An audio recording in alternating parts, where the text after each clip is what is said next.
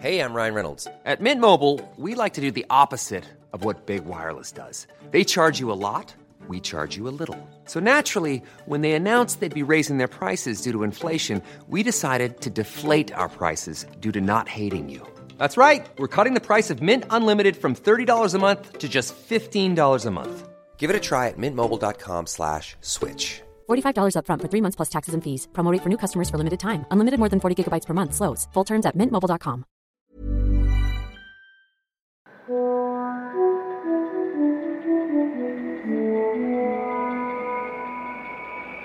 on, everybody.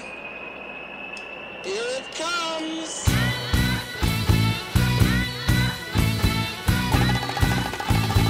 One, two, three, four.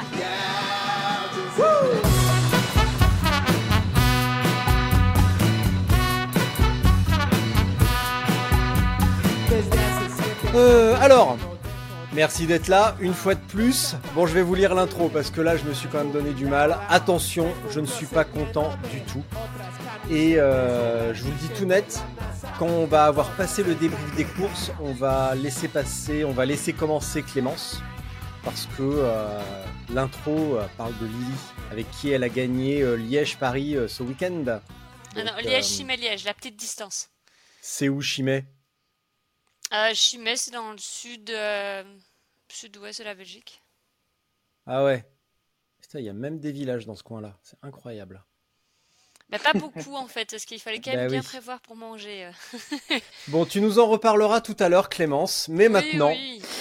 attention, Spotzol, le podcast du gravel et du bikepacking. Ici, Richard Delhomme. Le gros débat est de retour avec les incroyables Guillaume Klein, Clémence Vandergeinst et Maxime Prieur. Aujourd'hui, nous allons aborder un sujet sensible. Faut-il respecter les règlements sur les épreuves? Alors attention.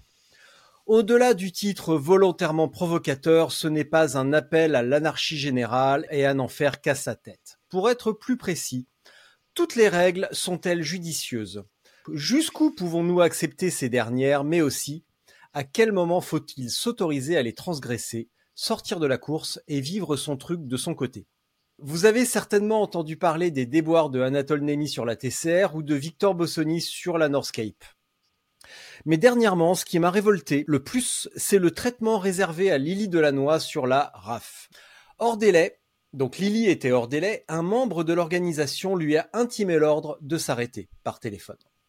Lily aurait pu continuer, tant pis pour le classement, mais cette injonction lui a coupé les pattes selon ses propres mots. Et là encore, ne vous méprenez pas. J'aime bien Arnaud, c'est un bon gars, avec ses qualités et ses défauts, mais qui a créé un excellent podcast et une très belle épreuve. Mais cette manière de procéder, d'ordonner de s'arrêter, je trouve ça absolument dégueulasse. Pourquoi ne pas arrondir les angles en disant par exemple, ok, tu es hors délai, mais donc tu ne seras pas classé et tu peux continuer si ça te branche. Ça me paraît légèrement plus respectueux et nuancé, surtout lorsque l'on prétend vouloir développer le cyclisme féminin. Voilà, l'intro de l'épisode est terminée, mon coup de sang également. Maintenant, nous allons débriefer sur les épreuves récentes. Max, Clémence, Guillaume, avez-vous regardé Further ce week-end dans les Pyrénées? Ah non. Ok, J'ai très regardé, bien. euh, j'ai regardé Absolument pas. enfin, j'ai regardé ce que c'était, mais j'ai pas, j'ai pas regardé non. Enfin, j'ai regardé l'épreuve, mais j'ai pas suivi Ah, l'épreuve. voilà. Guillaume, il a regardé Prison Break. Euh, Excuse-moi. Moi, j'avais besoin de faire un peu de vélo quand même. Parce que les, les courses, quand on les regarde, c'est soit qu'on est très très fatigué, soit qu'on a Ouais. vraiment que ça à faire. Oh, Donc, le snob. pas regardé. Oh, le snob, quoi. Il a une vie lui. Ouais, et tu dis ça, c'est toi qui fais des titres rebelles. Pardon, attends, tu parlais à qui, là? À toi Non, mais je suis pas À un rebelle, toi. moi. C'est toi, je toi le rebelle Non, de je suis pas un l'histoire. Faut-il Non, je suis- transgresser je- les Je suis règles pas un rebelle, moi. Je suis. T'es un rebelle, moi, je suis- ça, c'est Non, gravel, non, non, non, tout. Non, non, alors déjà, un, tu mélanges tout. Ce que tu fais là, ça n'a rien à voir avec la rébellion. Et en plus, je ne suis pas un rebelle, je suis juste Ah. une grande gueule. Ce qui est nettement plus classe, je trouve. Voilà. Bon, est-ce que tu as regardé Donc, tu n'as pas regardé Further. Voilà. Tu ne sais pas qu'il y a eu de longs hike bike qui ont fracassé euh, les, euh, les, les concurrents et les vélos. Très bien. Avez-vous regardé Je, je l'avais regardé l'an dernier par contre. Et du coup, je peux parler de l'épreuve. Très bien. Eh ben écoute, si on fait un truc sur les épreuves d'il y a un an, écoute, je ne, ne, ne t'inquiète pas, tu seras sur ma liste. Avez-vous regardé un petit peu la Silk Road? Oui. Oui, ah, Ah oui. bah quand même. Un on ne demandera pas à Max. Il ça est- fait rêver. Ah ouais, t'es sûr? Non, Ouais. parce que t'as pas eu, Ouais, parce que pas eu les détails. J'ai eu Miguel ce matin et Oui. tous les jours de la course, je te promets que quand il m'appelait en pleurant pour me dire qu'il venait de perdre sa dignité dans un village et que euh, il avait le cul en sang et que ça s'était euh, cicatrisé autour de son cuissard et qu'il pouvait pas enlever ses fringues sinon il arrachait tout. Je te promets que là, j'ai pas rêvé du tout, du tout. Mais j'avoue que quand Ouais. il m'a appelé en me disant, là, je suis à la frontière chinoise et à la frontière, les mecs, ils plaisantent pas, ils ont les armes et ils te regardent dans les yeux pour voir si tu vas mentir. Alors, les armes, j'ai déjà eu. Mais les yeux dans les yeux, jamais. Qu'est-ce qui vous a impressionné, Ouais. vous? Bah, la, la, la, la performance globale des, des- déjà la densité. Ça, on en avait parlé, Richard. La Mm. densité qu'il y avait sur cette course, c'était quand même incroyable parce qu'il y avait les mêmes meilleurs euh, coureurs, on va dire, euh, euh, d'ultra euh, réunis sur une seule course. Donc ça, c'est incroyable. Donc Oui. déjà rien que ça par poursuivre, c'est. Tu vois, je, pr- je fais l'analogie avec l'UTMB, mais c'est pareil. Pourquoi les gens vont à l'UTMB Parce qu'il y a les meilleurs coureurs mondiaux. Là, sur une course comme ça, la Silk Road, on se retrouvait avec euh, bah, les meilleurs. Mm. Mais c'est peut-être parce que c'est la plus course la plus dure au monde aussi. hein. Je pense aussi, ouais. Moi, c'est surtout pour ça que je la regarde. Et puis après, bah, je pense qu'il y a le côté euh, paysage, euh, ça fait quand même rêver. Le fait des alternances là d'altitude, euh, de, de aussi de climat, c'est-à-dire tu peux avoir du très grand frais et puis du très grand chaud. Donc euh, c'est à, à regarder en tout cas, ça, ça, ça fait rêver sur ce plan-là, ça c'est clair. Oui, les paysages sont magnifiques. Euh, Clémence, ton chat, il en pense quoi? Euh, je crois qu'elle va tomber du divan là si elle continue. elle, elle est pas en équilibre très stable. Euh, non, moi j'ai suivi, bah, j'ai sur- surtout suivi Nathalie. Euh, Nathalie Bayon. Et euh, Mm. elle a fait quelque chose aussi d'incroyable et je trouvais ça très beau Ouais. euh, le fait qu'elle termine euh, à main dans la, quasiment main dans la main avec une autre, une autre fille. C'était vraiment, euh, enfin, vraiment une très belle image et j'ai hâte en fait d'en- d'entendre ce qu'elle a raconté sur cette course. Parce qu'elle a eu pas mal de petits soucis mécaniques quelques jours ou voire la veille du départ avec un pneu tubeless, une dynamo. Enfin, elle a eu. Mais voilà, mais à chaque fois elle retombe sur ses pattes et elle livre un spectacle incroyable avec beaucoup de courage. Donc euh, ouais, j'étais assez impressionnée de la suivre. Et moi, j'ai aussi. euh, bah, on a tous suivi Sofiane évidemment, qui est euh, le chouchou Ouais. et qui a cassé son téléphone les premières heures, qui s'est retrouvé sans téléphone, qui a chuté, qui a plié une patte de derrière. Et Sofiane, bah, après, bon, on connaît pas les détails, on n'est pas à côté de lui, mais qui a son habitude doit rester calme et gère tout avec beaucoup de, philosophie. Finalement, euh, enfin, voilà, il arrive devant tout le monde et euh, il prouve encore avec beaucoup d'éclat que bah, c'est lui le patron pour le moment. Donc, euh, ouais, ça, j'ai trouvé ça vraiment pas mal. Et il y avait une autre fille, euh, mais je connais pas son prénom ni d'où elle vient, mais son pseudo Instagram, c'est Avoid de Avoid, un truc comme ça. Mhm. Tu vois, elle était Voilà. avec une veste, elle avait une doudoune blanche. Je trouvais ça d'ailleurs euh, assez, euh, assez osé d'avoir du blanc sur une course, surtout celle-là. Mais elle l'a gardée quasiment blanche jusqu'au bout. Et euh, il y avait des magnifiques photos d'elle durant toute la course, euh, mais bah, des photos où, où elle a l'air vraiment bien et des photos où elle est en pleurs, où on dirait vraiment qu'elle a perdu du poids, elle est sale et c'est dur pour elle. Et euh, j'ai beaucoup aimé, euh, aimé la suivre. elle semble être très humble et, et très courageuse. Donc, ouais, je- voilà. Kinda moi. hollandaise. Ah voilà, Kinda, merci. voilà. Kinda. Et elle était aussi, Très imprécieux. elle était aussi en Grèce, sur la, la, la course de Nelson en Grèce. euh, Mm. Elle m'avait déjà impressionnée à, à ce moment-là. Enfin, c'est là que je- que j'ai appris à son profil et à la, enfin, et à la suivre. quoi. C'était là. Donc voilà. Et puis aussi Adrien qui a eu des soucis sur la fin et qui lui a décidé de lever le pied euh, juste pour terminer. euh, voilà, je pense qu'il a dû faire face, je crois, à des problèmes, je pense, euh, gastriques, je sais plus trop. Et euh, puis il avait oui. lancé un message en disant bon voilà, pas d'inquiétude, mais euh, je vais juste terminer et, euh, sans pression. Voilà. Donc ça, c'est aussi quand même de nouveau un bel exemple euh, de gestion euh, des, des problèmes en course et puis la façon dont on les gère, on les accepte et dont on passe au-dessus. c'est aussi une belle leçon d'humilité de sa part. Ah, Adrien les même noté. J'ai payé pour chaque centimètre de ce chaque GPX, kilomètre. chaque kilomètre. Ouais. Et euh, Ouais. j'ai trouvé ça Ouais. exceptionnel de de- d'avoir cette philosophie Oui. et de pouvoir penser à ça parce qu'en fait c'est vrai une épreuve c'est fait par l'organisateur pour nous faire découvrir des, euh, des, choses, nous faire faire la course, mais nous faire découvrir des, choses, surtout sur un parcours dans un pays comme ça, où c'est euh, complètement dingue. Donc c'est vrai que la philosophie était, euh, était parfaite. Quoi. Oui, c'était beau. Enfin, je trouve que c'est bien de se nourrir et de s'inspirer de, de, personnalités comme, comme ces quatre-là, enfin, que, que moi, en tout cas, j'ai suivi avec beaucoup d'intérêt je trouve qu'ils ont beaucoup à nous apprendre et euh, on peut grandir euh, en les suivant et en, regardant un petit peu ce qu'ils font. Steven aussi. Hein. Oui, Steven, j'ai été oh impressionné. de... J'ai complètement. Mais non, pas du tout. Non, mais c'est vrai. On l'a suivi aussi. Euh, je suis désolée de l'avoir.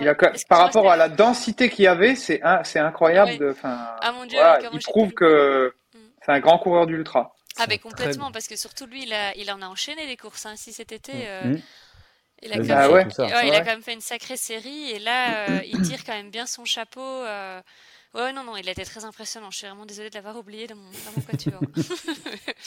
ben oui, c'est un très grand coureur. Alors, euh, je, je suis évidemment oui. pas forcément très objectif parce que euh, il, ce n'est pas un secret que je l'aime beaucoup.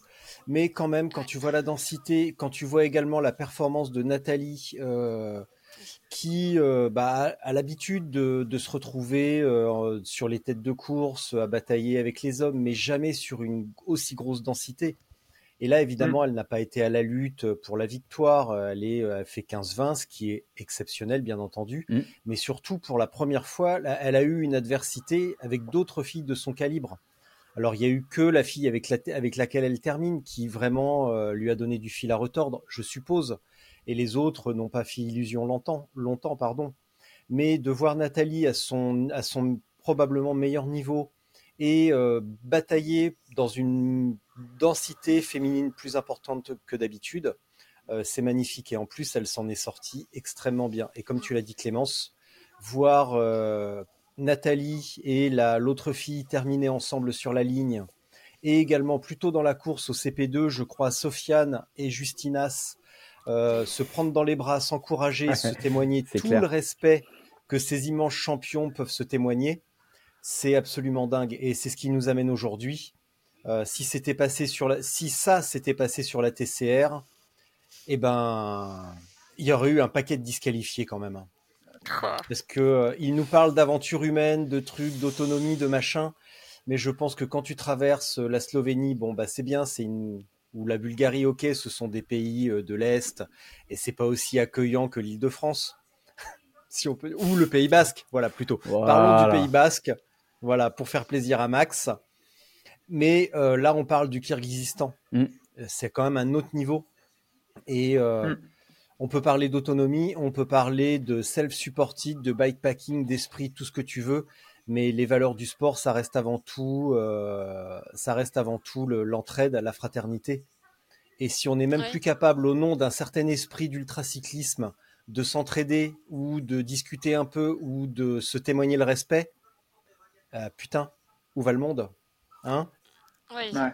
Ouais, limite, ça devient une partie de chasse à bout portant. Hein. Ouais, bon. Hunger Ça, devient l'ambiance d'une course de 150 km, quoi.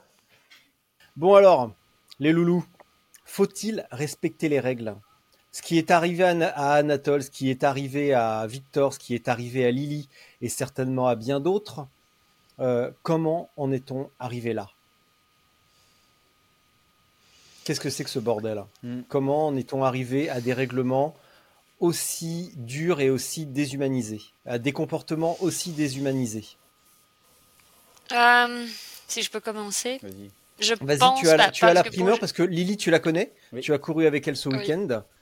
Ouais. Donc, euh, évidemment, Après, on moi, l'avait je- dit, tu as la primeur. Ah. Voilà, non, après, voilà. je pense, faut-il Voilà. respecter les règles? Je dirais euh, oui, évidemment, tant que les règles ont un sens et qu'elles sont applicables, je pense, euh, à l'instant où tu vis, enfin, le moment. Après, je pense qu'il y a des moments où les règles ne sont plus applicables euh, quand la vie de quelqu'un est en danger ou quand tu peux éviter un danger ou à un moment donné, enfin, Mm. à un moment donné, il y a une ligne rouge où il faut ouvrir les yeux, enlever tes œillères et dire, euh, bah là, le sport, la compétition s'arrête et c'est bah, c'est juste euh, aider quelqu'un qui est en situation euh, très compliquée ou que tu vois qu'il est complètement épuisé, qui prend les mauvaises décisions et tu lui dis écoute, maintenant arrête de courir et euh, tu vas t'allonger et je vais te donner à manger. Bon alors là, est-ce que tu trans- transgresses les règles? Oui. Non, il y a la non-assistance à personne en danger aussi. Enfin, donc, je pense qu'il y a une ligne rouge qu'on ne peut pas, qu'on ne peut pas, la, comment dire, enfin, si tu vois quelqu'un qui est en danger, bah, à un moment donné, tu, tu vas l'aider, quoi. C'est, euh, bah, si c'est quelqu'un qui a juste. Mais ça, je pense que ça fait partie des. je pense que ça fait partie des règlements quand même. Hein, il faut mais, toujours euh, se mais dire. Je, je, veux dire après, enfin, est-ce que tu as une certaine euh, flexibilité dans qu'est-ce que tu estimes danger si tu vois quelqu'un qui est en train d'halluciner, qui est sous la pluie et qui prend pas les bonnes décisions, et qui dit qu'il va continuer, et que tu lui dis, bah, écoute, ce serait peut-être bien que tu t'arrêtes. Est-ce que tu l'assistes? Oui, non. tu vois, c'est pas évident. Après, par rapport au règlement bah, chaque course a son règlement en fonction de sa philosophie et de, mm. bah, des valeurs qu'elle véhicule et je pense aussi surtout de l'image qu'ils veulent donner. Et euh, bon, on peut prendre l'exemple de la TCR euh, sur laquelle je me suis quand même bien cassé les dents. Euh, bah, je pense qu'ils veulent véhiculer une image très dure de la course sur route la plus dure. Est-ce qu'on peut encore appeler course sur route quand on voit les secteurs gravel qui mettent à chaque fois? Bon, euh, mais voilà. Après, bon, c'est le jeu. Tu t'inscris là. Moi, je m'attendais pas à ce jeu. Enfin, si, je m'attendais à ce que ce soit dur, mais je... c'était quand même une sacrée, sacrée vague, euh, une bonne claque. Bah, bon, voilà. Mais euh, c'est leur règle, c'est comme ça et je pense que toute personne qui s'y inscrit sait que c'est quand même une organisation un petit peu dure, un peu sectaire, un peu ah, un peu renfermés sur eux-mêmes et donc euh, je pense pas qu'ils vont se remettre en question. Je crois pas qu'ils le feront et c'est comme ça. C'est c'est comme une espèce de rite de passage finalement. La TCR, t'as survécu, ouais, c'est bien, tu fais partie des survivants. je sais pas. Après, c'est mon avis. Moi, je... Mais... ouais, dis-moi. Tu, tu vois, euh, venant du trail et de l'ultra trail, mm je trouve que les règlements en ultra sont quand même moins drastiques que ce qu'on pourrait retrouver sur un UTMB. Hein. Ah ouais? Euh, Moi, j'ai plusieurs. Oh, bah, bien sûr, bah, par exemple, euh, déjà rien que dans le contrôle du matériel, etc. Euh, je me souviens de mon. Ouais, c'était à la TDS, donc une des courses de l'UTMB, c'était en 2016. Au contrôle matériel, je me suis fait refuser le dossard à cause d'une couture sur mon coupe-vent qui devait faire tant et tant de ah, de, je crois que ça s'appelle les, Schwer, les Schwermer, quelque chose comme ça. Ouais. Schmerber. Voilà, Schmerber, voilà. Donc j'ai dû racheter un coupe-vent et revenir pour reprendre le dossard. Plein de choses comme ça. Alors, moi, je pars du principe maintenant que je regarde d'abord le règlement. Mm. Si ça me convient, je m'inscris. Mm. Si ça me convient pas, je dis non ah et ça ne me va pas. c'est tout. Parce que sinon, c'est se tirer une balle dans le pied, quoi, en fait. Tu vois, tu vas pas prendre du plaisir parce que tu te dis, mince, les règles, ça me correspond pas. Non, bah, je suis d'accord avec toi. Après, comme tu dis, ils ont chacun leur règlement. Et puis bon, bah, si t'adhères, t'adhères. Et si t'adhères pas, comme tu dis, bah, au risque, bah, t'y vas pas, quoi. Ou t'y vas, au risque que ça n'aille pas pour toi. Après, pour revenir sur le sur la TCR, j'avais pas vu euh, l'épisode Anatole, donc euh, peut-être vous allez m'en dire plus, mais j'ai regardé un petit peu par rapport aux différentes publications. J'ai compris que c'était parce qu'il avait fait euh, du chemin avec quelqu'un, un autre participant, c'est ça hein? Oui, en fait. Alors ça, je trouve, et qu'il s'est fait disqualifier, mais en arrivant à la course. Alors ça, je trouve ça complètement nul. Mm. Ça, ça, je peux le dire. De laisser quelqu'un aller jusqu'au bout du parcours et, de lui dire à la fin, tu, c'est bon, t'es disqualifié. Ah, ça, je trouve ça un le peu problème, limite, le, problème, c'est ça, c'est qu'en fait, je pense que, enfin, je connais euh, Anatole, enfin, on, le côtoie, on l'a, on, sait, on sait un, peu, enfin, j'ai appris un peu de ses nouvelles, ma famille a pris aussi de ses nouvelles sur la course parce que c'est quelqu'un qu'on aime beaucoup. Et euh, Anatole, c'est quelqu'un d'honnête et de droit, c'est, c'est un jeune gars qui, qui est plein de fougue et qui est surtout aussi euh, quand même euh, exceptionnel dans son sport. Il, il, il, avait dit dès le départ qu'il allait tout donner pour faire le mieux qu'il pouvait. Il s'est retrouvé troisième, ce qui pour lui, attends, il était troisième derrière quand même Christopher Strasser et le deuxième, je reviens plus sur son nom. Euh, je sais plus, aidez-moi. Je ne sais plus. Enfin bref, il était derrière euh, deux gars qui étaient sacrément euh, expérimentés et chevronnés. Il a tout donné et ce qui s'est passé, c'est que je pense que c'était autour du CP1 en effet, il a croisé et recroisé un autre concurrent allemand, si je me trompe pas. Mais bon, après, c'est comme ça. À un moment donné, quand tu as la même vitesse, bah, soit il y en a un des deux qui s'arrête un quart d'heure qui laisse l'autre passer, mais ça, personne n'a envie de le faire. Et puis, il y en a un qui s'est arrêté uriner, l'autre qui est repassé devant, un qui s'est arrêté manger. Donc, en fait, ils se sont entrecroisés sur une distance qui apparemment était trop longue pour l'organisateur. Mais comme tu dis, le problème, c'est qu'ils n'ont reçu aucun avertissement, aucune sommation, aucune, euh, enfin, rien. Et, et, Anatole, quand il a vu qu'il était troisième, il s'est transformé en lion. Ce gars, il a tout donné, il a couru, il a pris des risques. Je sais pas si vous avez vu en Grèce, il a pris, un, Ouais, il a pris un shortcut pour rattraper en fait l'autre Belge Tim De Witt qui le talonnait sérieusement, qui lui à un moment donné en Grèce a bifurqué pour prendre la route. Anatole, il a foncé à travers les montagnes. Enfin, son vélo à la fin, il m'a dit son vélo était devenu une casserole. Il roulait avec un changement de vitesse avec les, shifters sur les prolongateurs et un 9 vitesses à l'arrière qu'il a installé lui-même dans un magasin de vélo, je sais plus trop dans quel pays, parce qu'il avait pété son dia et tout. Enfin, il a fait preuve de courage, d'ingé- d'ingéniosité, il a été persévérant. Il arrive et on lui tire une balle dans la tête.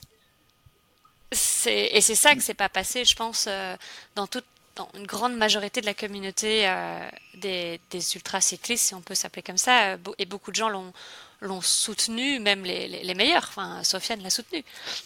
Ouais, mais quand, quand tu joues comme ça les premiers rôles, alors comment faire? Si tu es au niveau similaire à un moment donné de course, c'est ce que tu disais, tu t'arrêtes, tu fais Et quoi? tu fais quoi? C'est là la limite des fois ouais. des, des, des règlements, elle est. pff, Euh, ils vont se regarder et dire qui s'arrête, toi, moi. Enfin, c'est un peu ingérable. Enfin, donc je, je- sais pas. Enfin, en tout cas, je trouve que si l'organisation avait quelque chose à leur dire, ils auraient dû le dire dès le départ et pas laisser Anatole galoper pendant 3000 km comme ça, avec en fait euh, ce- cette épée de Damoclès au-dessus de sa tête qui était déjà, enfin, son jugement était fait avant d'arriver. Donc, ouais, je- enfin, je sais, ouais. Après, il a, il a très bien réagi avec beaucoup de calme et, euh, et voilà, et beaucoup de maturité. Il a, il a écrit son, son texte, son, son explication. C'est même pas un démenti, c'est juste il a exprimé ce que lui a vécu et ce que lui a fait. Et voilà, et puis c'est tout. Je pense qu'il faut pas en rajouter. euh, il sort la tête haute et, euh, et d'ailleurs il est pas rancunier parce qu'il va sur la Transpyrénée euh, fin septembre début octobre avec eux. Donc tu vois, il n'y a plus personne qui dit rien. C'est-à-dire Donc, que la, donc voilà, la- la c'est- comme ça que- faite. Tu dis? La, TC, Mm. la TCR, c'est toi qui l'as faite. Euh, Ah, une Anatole, demi, hein, une demi. Oh, oui, bah écoute. ouais. Euh, Anatole, tu le connais parce que toi, évidemment, euh, tu ne traînes qu'avec le gratin du cyclisme belge. hein, nous, on peut pas prétendre. Donc, euh, ouais, moi, je te laisse la parole, hein, aisément. Non, bah voilà, parce que j'avais à dire, c'est ça, c'est que de toute façon, je pense que tout ce qu'on peut retenir, c'est la performance d'Anatole et c'est euh, sa capacité à trouver des solutions Oui. et à rester positif et aller de l'avant. Et euh, c'est ce qui fait de lui un, un, un coureur d'ultra euh, exceptionnel. Enfin, et, et tant pis, vois, tant pis pour le classement. En fait, tant pis. Il a- ce qu'il a prouvé, il l'a prouvé et c'est tout quoi. La messe est dite. Enfin. Ouais. Enfin, je- Mais tu Ouais, vois, c'est clairement Vic- pas juste. tu dis? Oui, c'est pas juste, Parce- qu'une euh, une organisation, lorsqu'elle prend une décision comme ça, il faut que ça soit pendant la course, que ce soit. Bah oui, Ils ont, ils ont le nombre d'heures suffisantes pour, euh, pour pouvoir analyser c'est clair. et mettre des avertissements et, euh, et prévenir les coureurs. Ouais. Le problème, c'est que euh, quand on court comme ça, on est tellement fatigué, on ne peut pas forcément énormément analyser sur le vélo ce qui se Ouais. passe. Donc l'organisation sert exactement à ça. Ce qu'il a fait, euh, la performance, il a pour lui, ça c'est certain, mais euh, il doit être valorisé au Bah, niveau de son classement Oui. parce que sinon il ne le ferait pas en course, il le ferait pour lui en Mm. fait à 100%. Et lorsqu'on s'inscrit à une course euh, avec un règlement de 10 pages, euh, on en a conscience du règlement, on l'a lu, c'est euh, obligatoire, et euh, ils nous mettent bien en, en- euh, ils nous font, ils nous font prendre conscience de, des règles et qu'on accepte en allant à la course, mais par contre, on n'est pas euh, toujours au courant qu'on les transgresse, euh, que ce soit volontairement ou, ou involontairement en fait. Donc euh, c'est là où euh, l'organisation a sa part de responsabilité, je pense. hein. Non, je pense que tu as tout à Bah, fait raison. donc, c'est pour ça que mettre, mettre des avertissements, euh, ça aurait été judicieux en fait. C'est-à-dire leur- euh, au lieu de disqualifier, euh, tout de suite quand, euh, comme tu le disais, euh, il y a un temps assez euh, long, bah, dire bah voilà, vous roulez depuis tant et tant de temps ensemble, euh, avertissement, euh, etc. Et puis après, bah, si ça si ça se perdure, là effectivement on prend des sanctions un peu plus importantes. Mais laisser un coureur se dépasser, se déchirer, aller jusqu'au bout et lui dire à l'arrivée ah bah non euh, Ouais. mon gars euh, t'es t'es t'es pas classé euh, pff, ouais je trouve ça un peu limite Oh, quand même C'est très limite. C'est très limite et, et c'est là. Et après, ils- eux se sont justifiés. J'ai vu passer ça un, un message de leur part euh, en disant qu'ils n'avaient pas eu l'occasion de le faire. Mais pff, allez, c'est tellement important. Tu parles du top 3 là de ta course. Tu vois, c'est pas comme si c'est Mm. euh, le gars qui va faire, Ouais, ouais. euh, je sais pas, 2 centièmes. Non, non, tu parles du top 3. Enfin, tu les, tu les as à l'œil, ces gars-là. Et, euh, et, et le moindre des choses, c'est de dire à Anatole, écoute, là, t'as fait une boulette. Soit t'as un avertissement, prochain avertissement, t'es dehors. Soit lui dire carrément, bah écoute, désolé, mais t'es dehors. Mm. Voilà. c'est- Ouais, Ou puis sinon, c'est t'as- oui. c'est là des sinon, fois que sur les une courses pénalité Ouais, une pénalité. pendant la course. Ouais. C'est ça. C'est- La course, Mm. ça dure 4 jours. hein. Ils peuvent mettre une heure de pénalité Oui. euh, si il y a quelque chose. Et euh, si le, le- le cycliste n'est pas d'accord ou trouve la décision injuste, il a. Ok, là, c'est encore un autre débat, mais, euh, mais euh, l'organisation est faite pour ça, en fait. Oui, c'est vrai que finalement, ils sont, oui, ils sont là pour ça. Et tant pis s'ils n'ont pas eu le temps ou s'ils l'ont pas vu, ça, c'est leur problème. hein. C'est, euh, ouais. Mais c'est pour ça que des fois, il y a quand même une différence de traitement, j'ai l'impression, entre le haut du classement et ceux qui sont derrière. Et des fois, sur les épreuves d'ultra, bah, il y a plus de tolérance à ces choses-là, tu vois, de partager un bout de chemin avec quelqu'un sur le, le, le fond du classement que le, que le, que le haut du panier. Oui. Alors que ça devrait pas être comme ça non plus, tu vois. C'est tout le monde est logé à la même enseigne, alors pourquoi faire des disparités comme ça? Tu vois, la limite, elle est fine aussi.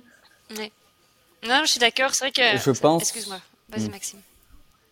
Euh, je pense que c'est ils font ces disparités parce que euh, quand tu n'es pas euh, quand tu n'es pas dans le dans la recherche de classement absolu quelque part tu laisses aller un peu les règles et euh, et quelque Ouais. part la place qu'elle soit 20e euh, quoi 50e pardon euh, 51e 52e mis à part euh, quoi c'est- moins important que la 1 2 3 4 tu vois quoi je pense hein, que c'est comme ça qu'ils peuvent penser mais mais euh, Ouais. moi je sais que j'ai déjà fait beaucoup d'erreurs sur des courses par rapport à des, à des règlements sans le savoir en fait Mm. donc euh, Ouais. Mais par exemple euh, gros exemple sur la Désertus cette année où on était avec Guillaume euh, il y a Ouais. eu un il y a eu des en fait les balises CP euh, validaient le CP euh, genre trois bornes avant et il y a Ouais. et il y a certains coureurs qui, en fait, moi j'ai eu le, j'ai eu l'exemple avec Clément Clisson, que, avec qui je m'entends très bien, qui en fait, sur le l'avant-dernier CP, euh, avait une route fermée devant lui. Il a regardé son tracker, la balise était euh, était validée. Il s'est dit bon ok, je suis vraiment à côté, c'est là. Euh, c'est bizarre sur la carte, je suis pas exactement au bon endroit. Et euh, donc c'est bon, il est validé. Et moi, du coup, je suis allé, j'ai dû faire, j'ai dû faire un trois bornes en gravel, beaucoup plus compliqué pour aller chercher ce CP. Et la- le lendemain, ou un peu plus tard dans la journée, l'organisation vient me voir euh, pendant que je roulais et me disent, euh, ils m'expliquent la situation en fait que euh, sans le savoir, euh, Clément euh, du coup n'est pas allé jusqu'à la balise et du coup, si des fois on allait arriver euh, dans un classement très très serré, il prendrait les dispositions pour avoir une équité au niveau du classement. Donc ça, c'est des choses qui Ah, peuvent arriver, quoi. Ouais, D'accord. C'était quel CP? C'était le dernier? ouais, c'est le dernier. Dans le euh, désert de. Goraf? Exactement. En fait, Ah, l'avant-dernier, la alors, la cabane. verte, là. Ouais, d'accord. Oui, l'avant-dernier, pardon. Ouais, Et d'accord, euh, d'accord. il s'était arrêté à la cabane verte. En fait, il fallait juste la contourner pour continuer le chemin. Bon, bref, ça, c'était un simple exemple, mais l'organisation de ce côté-là, pour le classement, a fait, euh, avait pris ses dispositions au cas où et avait expliqué la situation. Mais c'est pas l'organisation de la TC1 qui peut être euh, plus rigide parce que ce sont tout simplement des roast beef. Allez, pas de jugement. euh. Tu es- Et Maxime, tu es payé par des roast beef. Oui. Alors s'il te plaît, un peu de respect. Allez, bam. Mais je les respecte. hein. Ah bon? Mais un Anglais qui prend le soleil, il il tient pas son surnom pour rien. Mais comme nous, on mange des grenouilles, hein, basta. Les clichés, au bout d'un moment, ils ont une part de vérité. Après, alors. je les respecte énormément. Hmm. Mais après, Bien. je pense que chaque, Mais c'est ép- tout. chaque épreuve a sa- son règlement, sa manière de communiquer et une philosophie qui lui est propre. Et comme Oui. je disais tout à l'heure, une image à défendre. Et, euh, et je pense que l'image que veut montrer euh, la TCR euh, par rapport à Desertus, bah, c'est pas vraiment la même chose. Tu as quelque chose qui se veut un peu euh, très cadré, très plutôt froid et très dur. Et puis la Desertus, j'ai l'impression qu'ils sont quand même assez. Ouvert d'esprit et beaucoup plus communicants. je crois, mais je les connais pas, hein, mais Ouais. euh, c'est l'impression que ça donne en tout cas. Mais bon, Après, pour l'an prochain, ils vont changer la Désertus parce que, euh, parce que le fait d'être d'être euh, trop sympa ah oui. euh, peut faire diriger les cyclistes sur leur parcours sur des par- sur des prises de risques euh, peut-être un peu trop un peu trop Mm. extrêmes, notamment euh, rouler sur des autoroutes Ouf. parce que la route Ouais. euh, nationale est bloquée en fait. Ouais, non. Ça c'est euh, Bah, ça, Donc, à la TCR, si tu fais ça, tu te fais jeter. de ce hein. côté-là. Ouais, c'est eh, c'est- c'est Ouais, mais arrivé, c'est normal, c'est arrivé à fait. mon père. Il a roulé sur l'autoroute, mon père, mais lui, parce qu'il ne sait pas maîtriser le GPS, en aucun cas, parce que... Ouais. Pauvre. Et il s'est fait escorter par la police, tu vois. Ah, Il s'est fait sortir de Et l'autoroute ouais. par la police. Mais, euh, mais l'organisateur doit nous défendre et, et doit nous protéger de ça, en fait, de nous-mêmes. oui. Et après, l'an dernier, sur la TPR, j'aurais dû être disqualifié, en fait. Parce que euh, je me suis arrêté dans un café, il y avait un anglais de la course. Je dis, hey, tu veux un café? J'y ai payé un café, normalement, comme, euh, Mm. comme, euh, comme, comme euh, je peux payer un café à n'importe qui dans le monde entier. Euh, et en fait, après coup, je me suis dit, mince, en fait, j'aurais dû être disqualifié pour ça. Alors que j'ai juste payé un café parce que, parce que je discutais avec le mec, quoi. Et après, c'est moi le rebelle. Entre le père Klein qui roule sur les autoroutes en faisant des doigts d'honneur au camion, et puis Maxime. Non, mais attends, je le sais, arrête. Ne mens pas, ne Le mens père pas. En Klein, plus, y a- j'adore. Bah, le père Klein, Mais le attends, père vétérinaire Klein. sur TF1 quand même. Mais c'est le fils qui a fait son itinéraire, c'est certain. Ah bah en ouais. plus. Euh, et puis Maxime euh, qui paye des cafés et qui est sympa avec les gens. Ah non, mais encore une fois, non mais euh, faut, faut vraiment pas s'étonner qu'il y ait la guerre dans le monde, quoi. Avec des comportements aussi aberrants, tu m'étonnes que les gens se détestent. Payer un café à quelqu'un qu'on connaît pas. Mais pour qui tu te prends, Maxime? Non, mais c'est vrai, quoi. Ouais, ouais, ouais. Ouais, L'an prochain, je paierai pas de café. Basta. Quoi, si, en fait, je le paye au départ, mais à tout le monde. Bah oui, Alors, non, mais coup, ça en même temps, c'est ton boulot. C'est- pour ça que ton truc est, est- est- est partenaire des, euh, des épreuves. Vous empochez une fortune pour emmener la golf et la caravane au départ des courses. Je le sais, hein. Mais heureusement que le départ est à Saint-Jean-de-Luz, hein, de la Transpyrénée, parce qu'on ramène la caravane cette année. Bah ouais. Bon alors, pour conclure sur ce truc, et un petit peu conclure sur, euh, pour boucler la boucle entre euh, Sofiane et Justinas, qui se, qui témoignent, qui se témoignent leur respect mutuel euh, pendant la, pendant la Silk Road, et Guillaume qui nous parlait de l'UTMB, je vais vous lire un petit bout de ce qui s'est passé euh, il y a un an à l'arrivée de l'UTMB.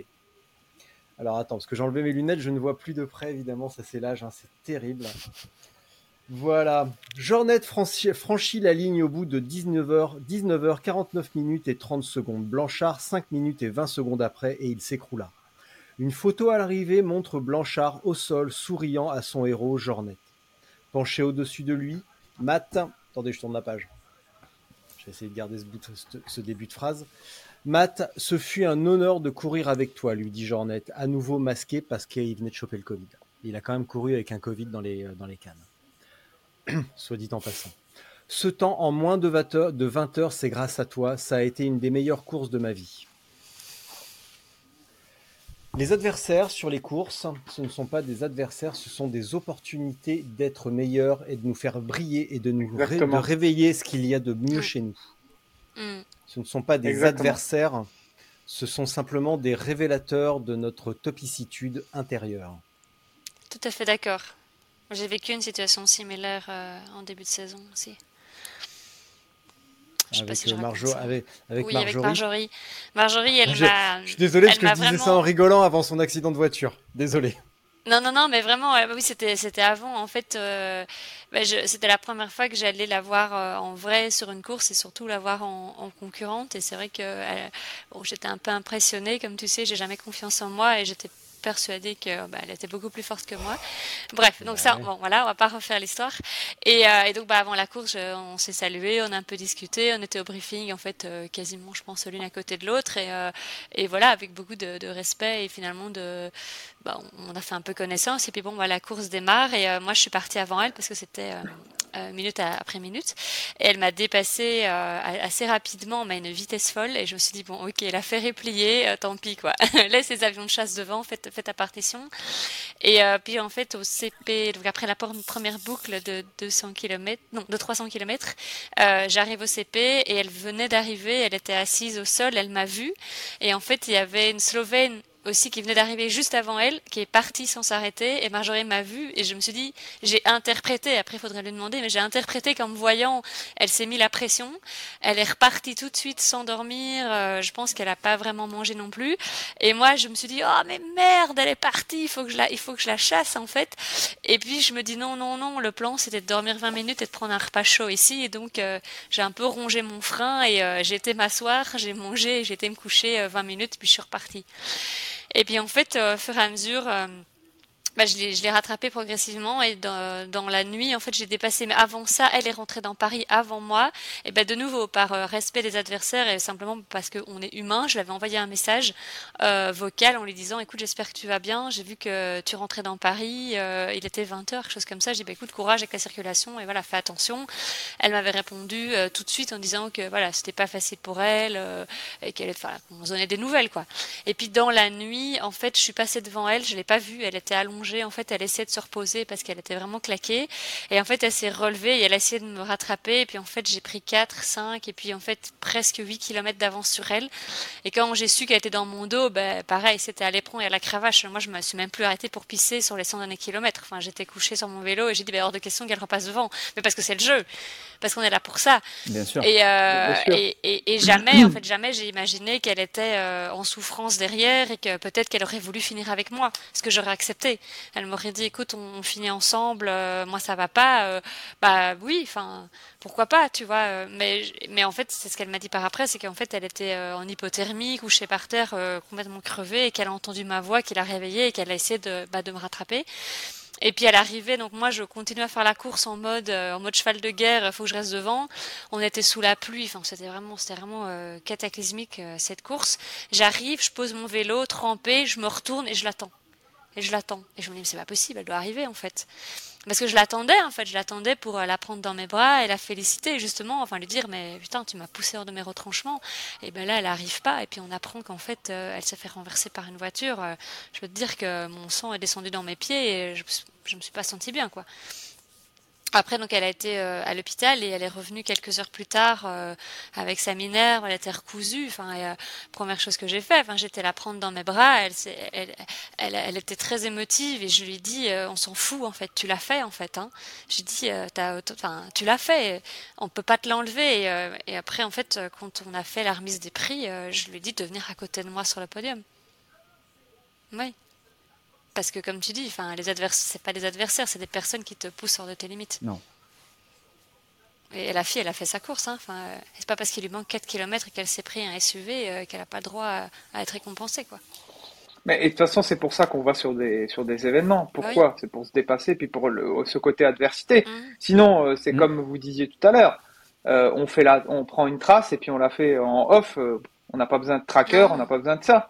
Mais pourquoi du premier au dernier, celui qui dit que euh, il s'en fout du classement ou il s'en fout de si et puis qui fait juste pour l'aventure, ah, j'y crois pas trop. On regarde tous les classes, on regarde tous les trackers. Du premier au dernier, on regarde tous les trackers. Donc, euh, si t'as pas besoin de ça, bah tu, tu, tu, tu peux te décharger du côté dossard ou, ou plaque de cadre et tu le fais en off et puis c'est tout. Ah oui, t'économises euh, 300 ou 500 balles et puis tu vas faire ton truc. Hein. Ouais. Après, Ouais, tu mais tu te dépasseras jamais autant. sécurité. Exact. Tu te dépasseras jamais autant que sur une course et le Non, côté euh, je suis jamais. passé au-dessus du classement, moi ça m'intéresse pas.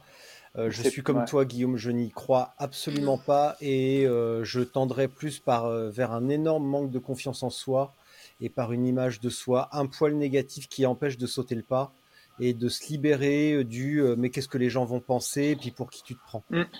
Euh, Ouais, exactement. je pencherais beaucoup plus vers ça. Et l'autre vertu euh, du, euh, d'une épreuve, euh, oui, le classement, la performance, alors ça peut, ça, peut, ça peut concerner pas mal de monde, mais ça concerne essentiellement, excusez-moi, ça ne concerne que très peu de monde. Et, euh, et c'est surtout l'occasion de se mettre une date butoir et de dire à son entourage, notamment lorsque l'on a une famille, euh, ce week-end-là, je fais ça, je me prépare pour ce truc-là. Mm. Parce que dire, euh, moi, le classement, j'en ai rien à foutre, la performance, de toute façon, l'ultra trail, le gravel, tout ça, c'est du marketing pour nous vendre des trucs. Les marques, c'est des gros fils de pute.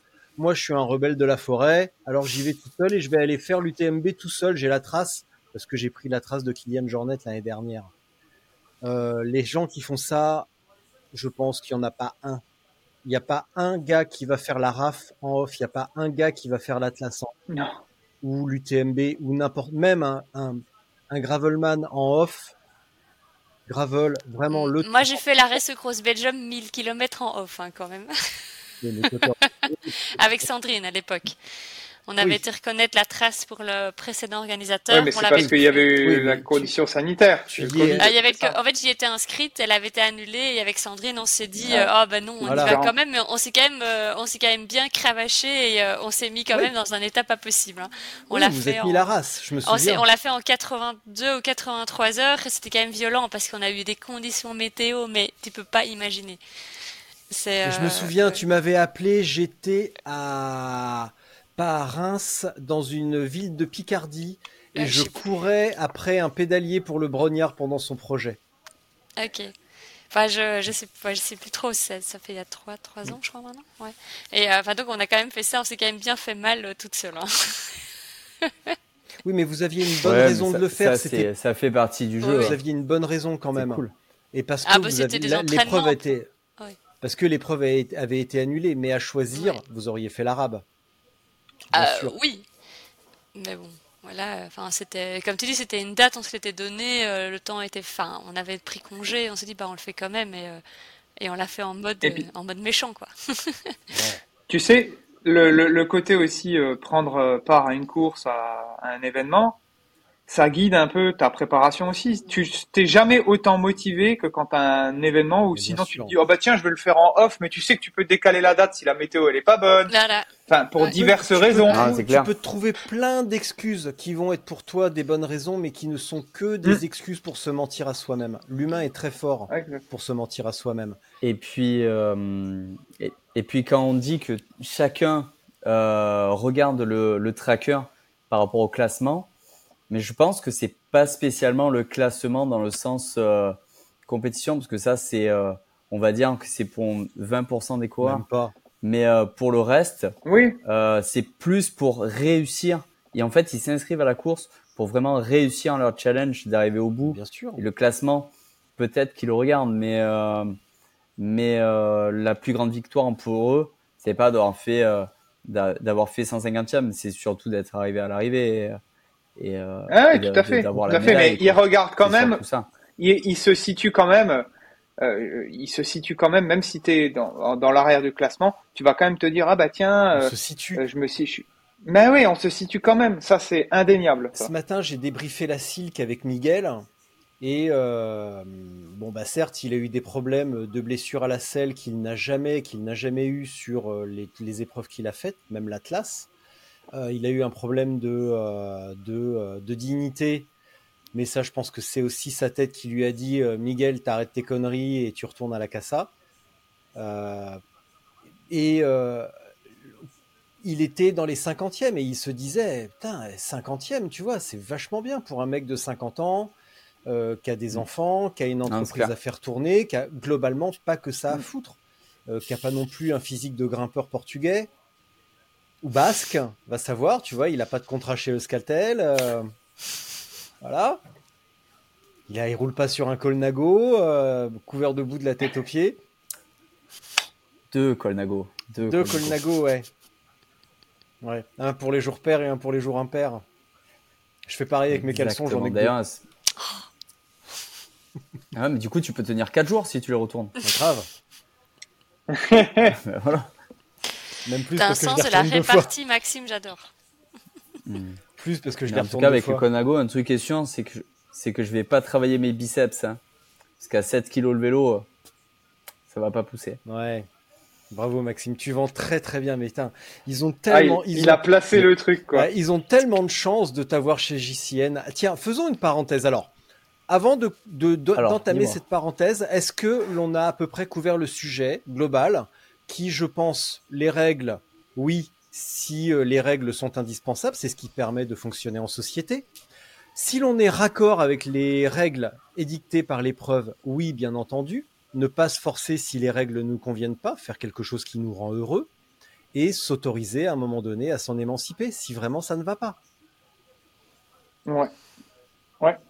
On est d'accord avec ça c'est, peu- je pense que c'est, je pense que c'est logique. Après, tu, voilà, tu lis le C'est que règlement. du- comme ce n'est que du bon c'est sens. de la logique. C'est du bon sens. Bien tu sûr. Mm. lis un règlement, tu, tu, tu y adhères, tu y vas. Et puis si quand tu es dedans, tu te dis, bah non, en fait, finalement, ça ne me convient pas, bah, comme tu dis, libre à toi de lever le pied, de terminer quand même, ou, pas- ou d'aller jusqu'au bout en suivant toutes les règles. Mais après, tu peux dire, Mm. oh, bah écoute, en fait, finalement, ça ne m'allait pas. Après ça, en fait, c'est vraiment de l'interprétation et comme tu dis, euh, du libre arbitre. Et, puis, et puis après, en fait, tu, tu fais tes choix, tes expériences. Mais je pense que, comme disait Guillaume, à partir du moment où tu as un règlement, tu le lis, que tu y adhères, bah, il faut, il faut y, y coller. Enfin, moi, je sais que pendant la TCR, quand je croisais d'autres cyclistes, eh ben ça, c'est parce que c'est moi, je disais toujours bonjour, comment ça va? Si tu as quelques minutes, tu dis, bah, tu viens d'où? Tout comment ça se passe? Euh, ben voilà, mais après, euh, enfin, de nombreuses fois, on se disait, bon, bah voilà, maintenant, on doit arrêter parce que ça fait déjà autant de minutes qu'on est ensemble. Tu passes devant, bah oui, vas-y. Enfin, non, moi, je m'arrête pisser, donc, euh, faire pipi, pardon. Et, euh, et finalement, voilà, euh, les, les échanges, les échanges étaient cordiaux et on respectait, on respectait les règles. Donc, euh, Mais tu vois, par rapport, euh, il y a des trucs un peu des fois int- intransigeants. Enfin, le matériel obligatoire. Des fois, on râle, on se dit ouais, on doit Mais transporter ci, on doit transporter ça. Euh, la couverture de survie. Avant le Biking Man France, je l'avais jamais utilisé. j'en ai deux. Tu vois, je suis parti un peu trop léger en termes de, de matos pour me protéger et à 2-3 heures du matin dans le col de Vars, même si c'était en plein été, il faisait moins 5 degrés en descendant. Ouais. J'étais frigorifié. En bas, c'est la première fois que j'ai sorti ma couverture de survie pour remonter après le col de la Bonnette, tu vois. Ouais. Alors des fois, tu te dirais, euh, ouais, bon, le matos obligatoire, euh, ça sert à pas grand-chose et ça. Mais en fait, si, l'organisateur, il te met les choses Mm. en place pour que quand tu te retrouves dans une difficulté comme ça, tu sois capable aussi d'utiliser ce matériel-là. Ouais. Donc, euh, j'ai remercié Mm. ce, ce matériel obligatoire le jour-là, quoi, tu vois. Ah, moi, je suis Bah, d'accord avec que- toi. La liste de matériel obligatoire, je trouve que c'est c'est important. Est-ce que tu avais vraiment besoin d'une couverture de survie pour te réchauffer en bas? Et est-ce que c'est pas plutôt le, le manque de réflexe d'avoir pris une petite veste ou éventuellement des gants longs euh, Ah bah pour- tout à fait. Bah, c'est parce que je, je suis parti. pour Je aborder suis la parti avec le manque de matériel, c'est tout. Ça c'est clair. Mais Voilà. par expérience, je le referai plus. Ça. C'est ça aussi, c'est que euh, là, la couverture, elle est là pour soigner euh, ton erreur. Mais à la base, Mm. l'erreur, il n'aurait pas fallu la faire. Tout à fait. Mm. Tout à fait. c'est- Non mais c'est là où l'organisateur est important, en fait. Bah, pour des épreuves euh, qui vont, euh, quand on va commencer à aborder des, des massifs montagneux, euh, on le sait, la, la- quand même, la montagne est un territoire un petit peu hostile et changeant. Euh, et euh, bah, ça peut devenir un petit peu compliqué assez rapidement. Donc c'est important de, euh, de, de prendre les devants quand on est organisateur parce qu'on a toujours des, des concurrents qui, qui sous-estiment la difficulté, qui par, par prétention, par méconnaissance naïve de la montagne, et qui se disent ouais mais c'est bon, t'inquiète, ça va aller. euh. En fait non, généralement ça va pas. Et même dans ces conditions, eh ben il y a, y a quand même des, des accidents malheureusement de temps en temps. Le- les, les impondérables de la, de la montagne, comme l'année dernière, ce Brésilien, je ne sais plus, ou Coréen à l'UTMB, qui, euh, qui a glissé, tout simplement. Oui, dans la TDS, à la TDS voilà. justement. Ouais. Tu glisses, euh, on dit toujours c'est l'accident bête, mais euh, il n'y a jamais d'accident particulièrement intelligent. Mais là, c'est vrai que c'est quand même très con. Tu glisses en montagne, bon bah voilà, t'es nettoyé. Et justement, tu vois, je, me pose la question, c'est que je me dis quand même, on est des épreuves d'ultracyclisme sur route ouverte, et moi, je suis particulièrement étonné que euh, il n'y ait pas plus d'accidents que ça en fait, parce que le fait de rouler les nuits, etc. Je trouve euh, des fois euh, euh, plutôt étonnant ça, tu vois, qu'il n'y ait pas plus de problématiques avec des endormissements, des chocs contre des voitures ou autres. Et euh, je, je pense qu'à terme, peut-être que plus il y aura de participants et plus il y aura de règles justement qui vont s'imposer peut-être pendant la nuit, tu vois. Quand c'est du, euh, du, du pas du off-road quoi. hein. Off-road c'est peut-être différent après. Mais il y a Bah, après, rouler de nuit, euh, rouler de nuit, en fait, tu vois les voitures arriver, déjà, tu les vois, et puis toi, t'es, enfin, ils ont que toi à regarder, en fait. Si t'es bien illuminé, que t'as tes lampes clignotantes avant, ton Ouais, mais je te parle de la nuit, mais ça peut être simplement de la fatigue, quoi. en Oui, fait. oui, bah, vois, ça, la que je veux fatigue, dire, finalement, c'est toi qui gères, tu vois, sauf si l'organisateur met en Ouais. place une règle de. Mais la limite, elle est fine des fois. Oui, mais La limite, elle est fine. je- vous- Quand tu joues le classement, tu te dis, ah bah tiens, je vais tirer, je vais tirer sur la machine. Est-ce que tu vas pas des fois trop loin? Tu te mets en danger aussi? Mais ça, c'est là ta aussi, tu vois.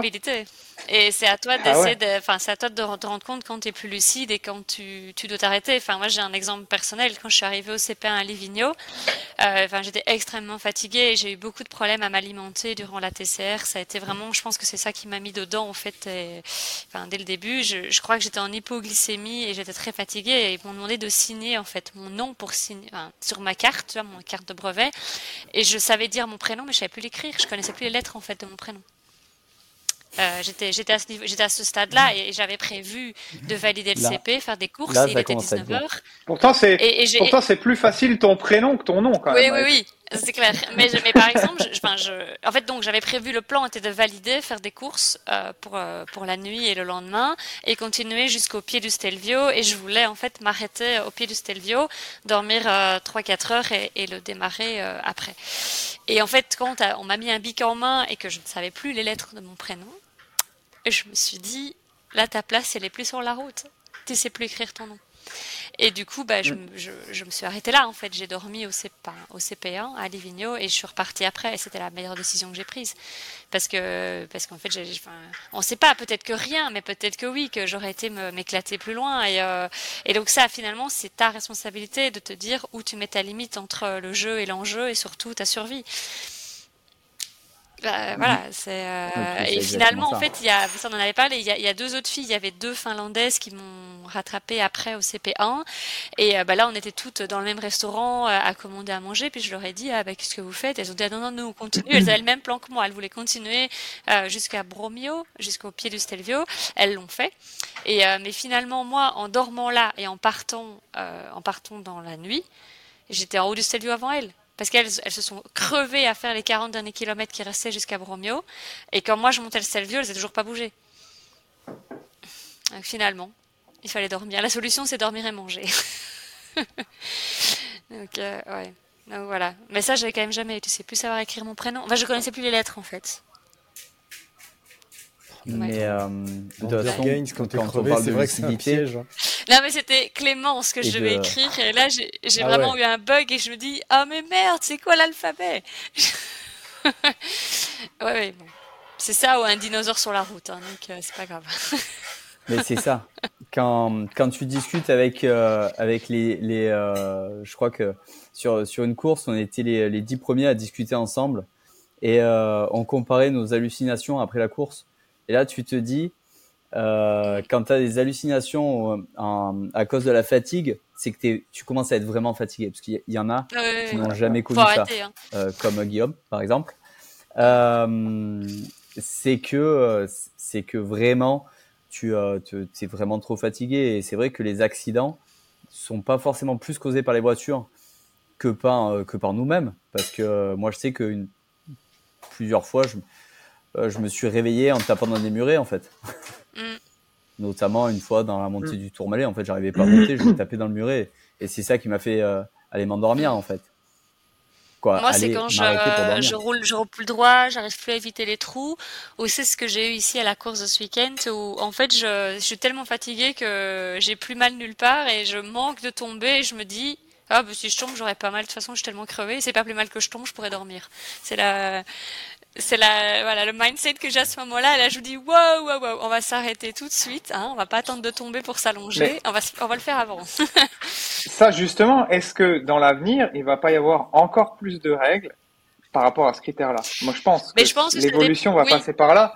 Déjà rien qu'avec là, bon, la, on la raf, euh, on en revient, mais ils ont imposé voilà trois heures, toutes les, ouais, 4 heures, c'était ouais toutes les 36 heures. 4 heures toutes les. Euh, bon, c'est 4 heures, c'est pas c'est 4 heures cumulées sur la sur les 36 heures, donc c'est pas c'est pas un mm. arrêt euh, définitif, on va dire. Donc euh, ouais, c'est.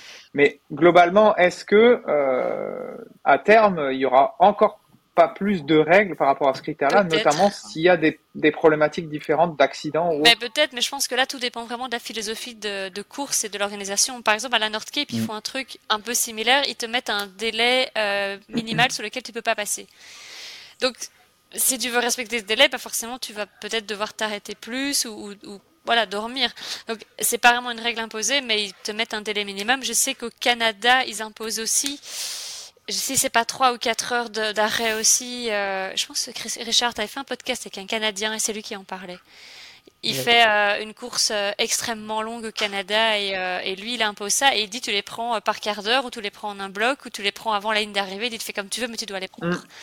Donc ça arrive Ouais. mais je pense que ça dépend vraiment de la philosophie de course et c'est un peu comme euh, est-ce que tu as une, une course, enfin une organisation qui te materne un peu et qui te guide ou, ou alors euh, des ultra-libéraux et qui disent bah vous vous débrouillez hein. Tu vois? Je sais pas, c'est un peu t'as les rouges, t'as les bleus et puis euh, t'as ceux qui maternent et ceux qui disent euh, bah vas-y hein. Allez, assume. T'es là, assume.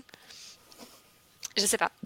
Ou sinon, tu fais, une, J'ai- tu fais une course avec des ferries et euh, du coup, tu peux te reposer dans le ferry. Elle était au-dessus d'or. Ouais, ouais. Et ça, c'est Mais, pas mal. euh, ouais. sauf, sauf quand tu le rates, comme Richard. Et euh, Ouais. non, Alors, après, t'es vraiment au une langue de au paix parce que au j'en ai niveau- loupé, euh, j'en ai loupé, j'en- j'ai pas loupé de ferry pendant la course.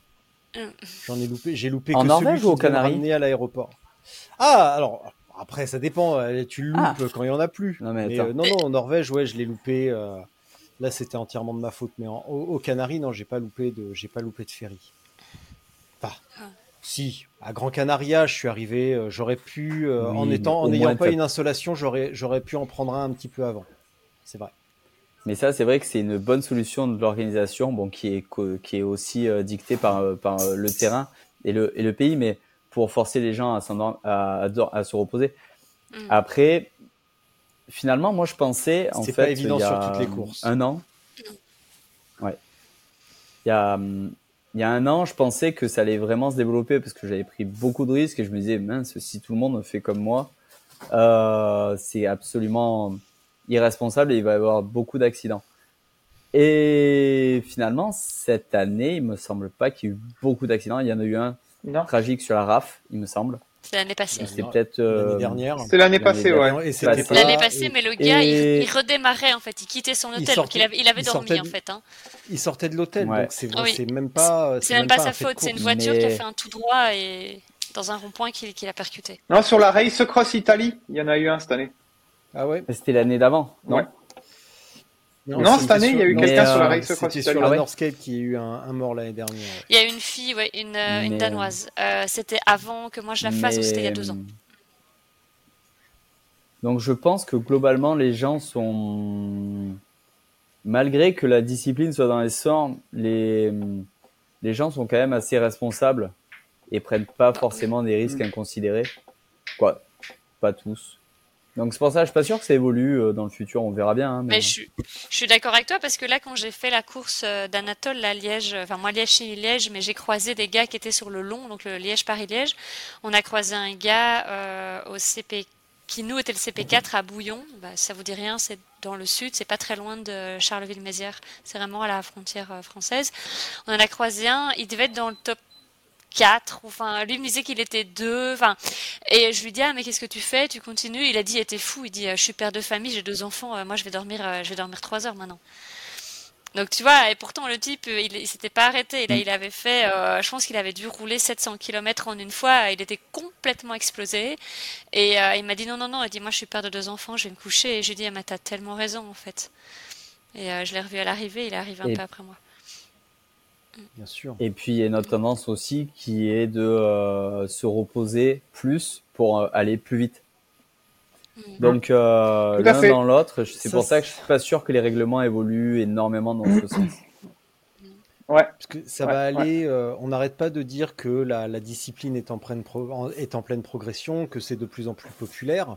Mais euh, comme pour l'UTMB, Guillaume, que tu as bien connu, euh, ça va attirer évidemment une foule considérable Ah bah oui. d'athlètes du euh, d'athlètes moyens, mais qui n'ont pas les dispositions, l'envie ou les entre guillemets les capacités, ça on ne Mm. saura jamais, mais de se mettre autant dans le dur.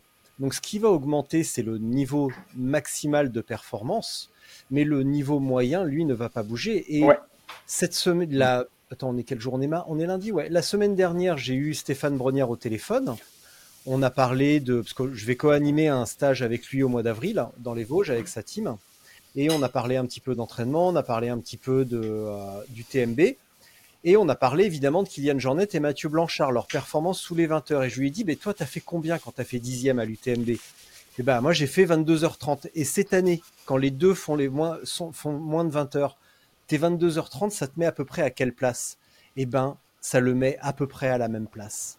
Le, entre guillemets, niveau moyen, parce que dixième à l'UTMB, on peut pas parler de niveau moyen. Mais en tout cas, Non. dans ce temps-là, cette fourchette-là, ça n'a pas énormément évolué. Ce qui va augmenter, c'est vraiment le La top, de course, top ouais. niveau. Mm. La tête de course qui va aller, comme on l'a vu sur la TCR, de plus en plus vite. Mais à partir de quelques places, et on l'a vu sur la Silk Road également, à partir de quelques places, ben, il y a vraiment des gaps. Et la, la course, les, les écarts se font vraiment par escalier. Et tu as plusieurs packs, euh, ce qu'on pourrait euh, dire en, en exagérant, plusieurs ventres mous de la course, où euh, il y a des petits packs par niveau de performance qui se Mm. distinguent très très bien. Mm. Mais il y a un certain niveau de performance qui, lui, ne va pas beaucoup augmenter. Peut-être que la densité va augmenter, que le nombre de participants, donc, à ce niveau-là va augmenter, mais le niveau en lui-même et son incidence dans le classement ne va pas énormément évoluer. Ouais, mais par exemple, pour reprendre l'UTMB, il y a quand même beaucoup plus, aujourd'hui, bah, notamment cette année, de personnes qui sont susceptibles de faire 21h, 22h. Donc, tu vois, si je reprends moi mon exemple, j'ai fait l'UTMB en 28 heures, j'ai terminé 71e. Si je reprends ce chrono-là, euh, ça me classerait, euh, je pense, cette année, ça va me classer dans les 150, 200e, tu vois. Alors qu'à l'époque, tu étais dans le top 100. Donc, euh, je pense quand même qu'il y a une grosse densité Ah oui, non, mais plus ça- devant. Enfin, en tout cas sur l'UTMB. hein. Sur cas, sur l'UT l'UTMB. sur- sur- que la densité augmente, ça c'est une certitude. Et tu vois, il nous faudrait un champion de la visualisation de données pour, euh, pour extraire ça et avoir une, une vision plus claire. Et là, je lance Mm. quasiment un appel parce que j'aimerais bien aussi avoir de la part des organisateurs et avoir une vision euh, là-dessus, comme ce qui a été évoqué sur le débat après la C2 Peak. Euh, combien sur une, sur une épreuve, combien de participants, combien d'abandons, sur quelles raisons on abandonne, pourquoi on abandonne, quel était le matériel, pardon, au départ, pour essayer de dresser un portrait robot d'une épreuve et du matériel judicieux, pour aller au-delà des Mm. croyances, des euh, moi à mon avis, ou euh, moi j'ai fait ça, je recommande, euh, qui ne veulent absolument rien dire, mais d'avoir une vision un petit peu plus globale et précise de la, de la Mm. pratique. Ouais, exactement. Voilà, après avoir parlé sérieusement quelques instants, j'aimerais demander à Maxime. euh, Oui, oui, oui, Richard. Voilà. SOS Détresse Amitié, bonjour.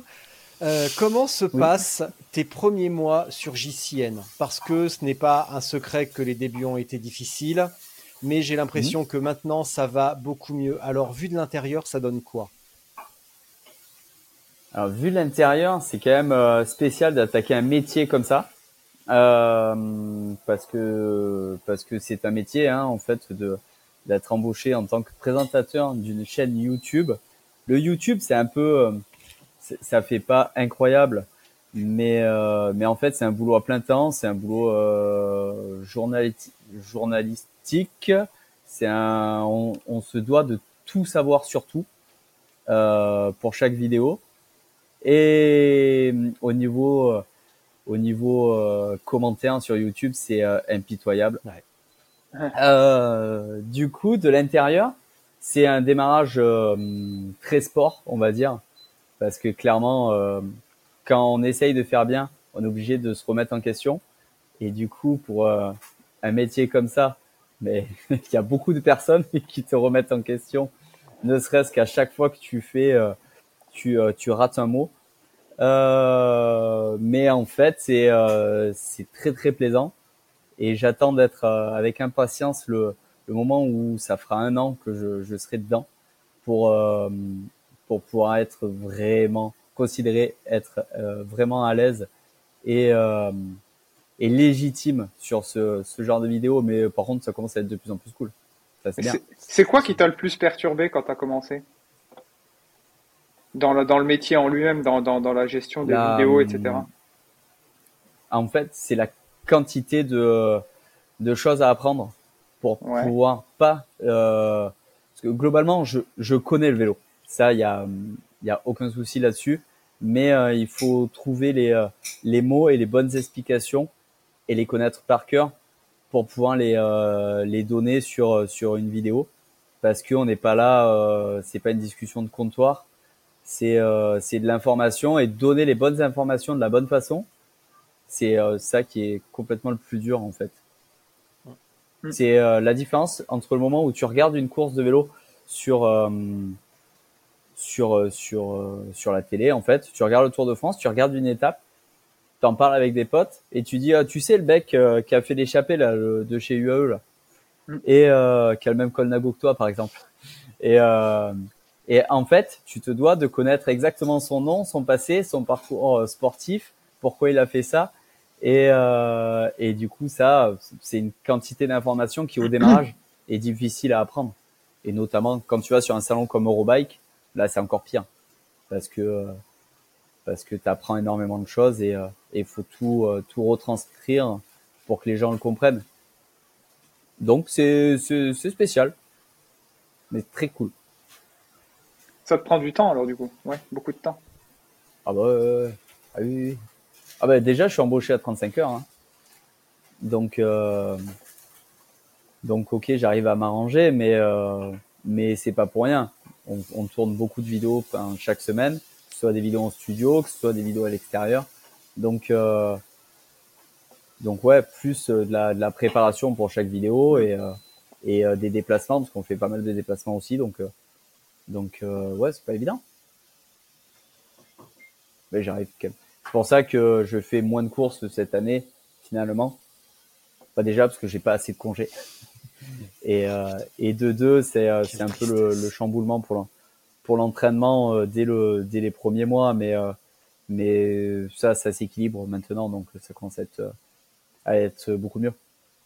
Ouais, et puis ta, ta charge mentale, tu peux pas la mettre partout non plus, quoi, après.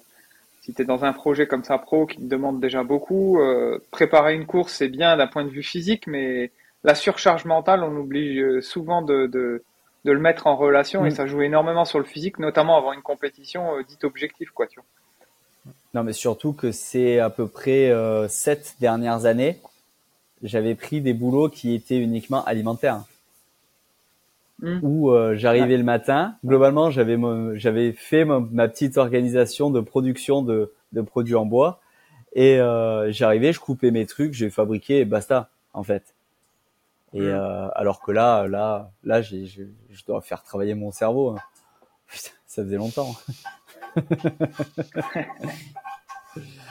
Mais bon, c'est cool. Bon alors, je vais vous faire une confidence. Euh, je pensais vous faire venir un, un invité surprise. Donc euh, tout à l'heure, j'ai écrit à Anatole, je lui ai dit, écoute, là on fait un épisode tout à l'heure sur euh, les règlements et ça serait cool que tu interviennes. Tu vois, même cinq minutes, tu viens, on fait la surprise et tout. Et tout à l'heure, il m'écrit, il me fait salut, merci de la proposition, mais je dois débriefer Liège-Paris-Liège aujourd'hui. J'ai un petit peu insisté, il vient de me répondre à l'instant, il me met je suis trop sous. Voilà. Donc euh, Anatole est ivre-mort et c'est aussi pour ça qu'il ne s'exprimera pas. Alors, il nous reste un quart d'heure avant que Guillaume parte euh, mmh. pour son prochain rendez-vous parce que euh, Guillaume est très occupé. J'aimerais qu'on parle d'un dernier truc que Maxime m'avait dit il y a pas très très longtemps. Où ouais ouais ouais mmh. sur le, le biking man Vercors, il y a deux aspects que j'ai. Je, il y a deux aspects. Alors, est-ce que tu vas avoir deviné les deux? Je ne sais pas. Euh, c'est euh, la gestion de course et départ rapide, et également choisir son épreuve par rapport au taux d'abandon du, euh, du Biking Man Vercors, qui a été de mémoire assez vertigineux. Est-ce que c'est ça, Max? Hmm. Alors, oui, oui. non, j'avais, je savais, je, connaissais le débat sur les abandons. Et mais pas le deuxième sur ma. Tu parles de la mienne de gestion. J'aimerais qu'on en reparle. Ah. Ouais, j'aimerais qu'on en reparle un petit peu parce que la dernière fois qu'on a discuté, tu m'as dit euh, je pars vite sur les 200 premiers bornes, vite, vite, vite, mm. pour faire le trou et après je gère. Euh, et oui. je me rends compte, euh, tu vois, c'est ce qui est arrivé à Miguel sur la Silk Road. Euh, il est parti très vite, il était avec les têtes de course, au point que je lui ai écrit en lui disant Miguel, t'as pas pu t'en empêcher. Ce qui était vrai. Il m'a appelé euh, quelques heures après pour me dire ouais, t'as raison, je pouvais pas m'en empêcher, c'était trop tentant. Mais il a bien raison. Ça fait, euh, c'est aussi comme ça qu'on se fait des beaux souvenirs sur les épreuves. C'est agréable. Mm. Euh, et d'où ma question est-ce que ce vieux euh, cliché de la longue distance où on part pas vite pour éviter de se cramer, puis on gère et on attend, est-ce que c'est finalement pas une erreur? Vieux cliché que j'ai participé à répandre, que j'ai moi-même appliqué à mes dépens, essentiellement. Et dans le tout-terrain, en VTT, tout ça, il y a euh, un adage qui dit la vitesse résout tous les problèmes. T'as un merdier avec des pierres, tu passes lentement, tu te fais secouer la gueule, vite. tu passes à fond la caisse, tu flottes au-dessus des cailloux. Ouais. Tu vois de la boue, tu passes lentement, tu glisses, tu t'embourbes, tu finis à pied. Tu passes vite, tu flottes au-dessus de la boue. Mm. Sur un ultra, tu roules lentement, tu vas louper plein de trucs. Tu vas louper les horaires d'ouverture, tu vas louper, tu vas arriver tard le soir pour l'hôtel, tu vas te mettre la rate au courbouillon sur la TCR. Est-ce que finalement, partir vite, non, mais euh, Clémence, personne n'a inventé, tu l'as raconté dans ton, euh, dans ton carnet audio. Est-ce que finalement, on n'a pas tort d'aller un poil lentement en ultra? Est-ce qu'on ferait pas mieux de partir vite pour le démarrage? et de Mm. gérer un petit peu plus après Alors évidemment, à fond, vite, tout le temps, ce n'est pas possible, humainement. À moins évidemment d'avoir le même médecin que UAE, mais ça on en reparlera dans 10 ans quand on aura eu des contrôles positifs. Ah, tu fais moi le malin là. hein. Demain, il, re- demain bah, il les revend pas parce qu'on lui a donné, mais demain il, il redonne ses cols Il ira chez Trek.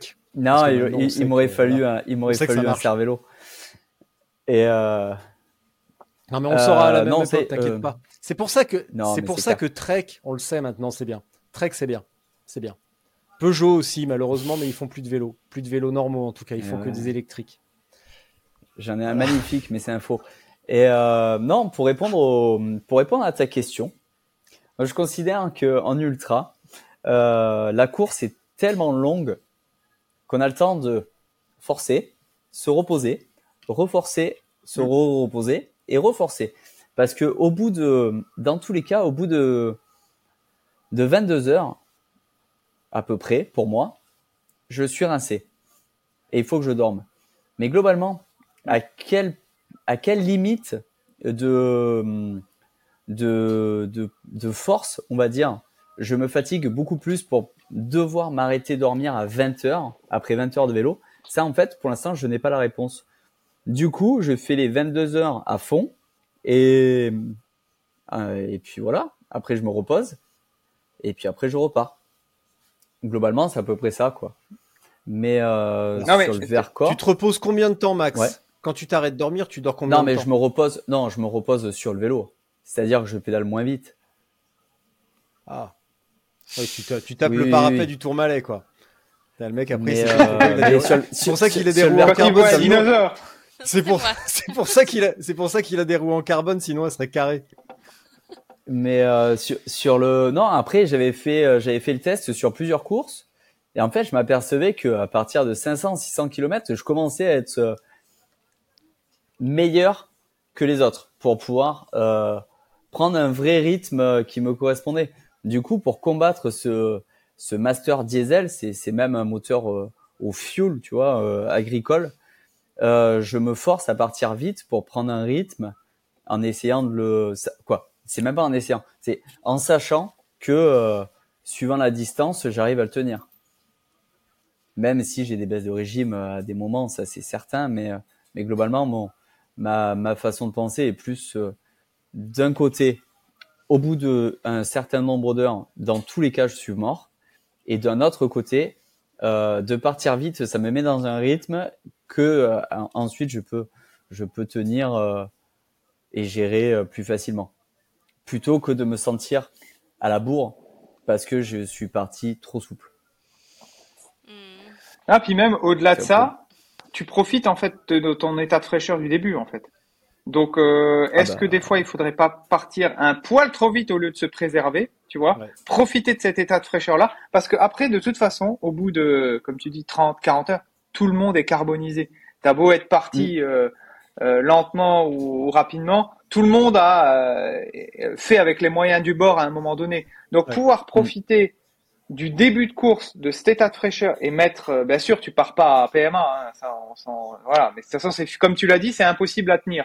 Donc tu seras rattrapé par les par les voyants qui s'allument un petit peu, mais globalement, ouais, c'est ça, c'est de se dire, je pars un peu vite sur l'état de fraîcheur et après, je prends mon rythme euh, de croisière comme comme comme tu le fais, quoi. Oui. Bah, moi, pour ma part, après, c'est personnel. Je pense que c'est, il faut vraiment adapter ton rythme de course et ta stratégie à toi. Tu peux pas, je peux pas prendre ta stratégie, Guillaume, Bien et toi, sûr. tu peux pas faire la mienne ou Maxime peut pas, je peux pas faire celle de Maxime. Non, mais Moi, bien le- sûr, mais l'idée que j'ai, c'est comme tu dis, tu as un état de fraîcheur et d'excitation sur les, euh, les 3, 4, 5 premiers jours.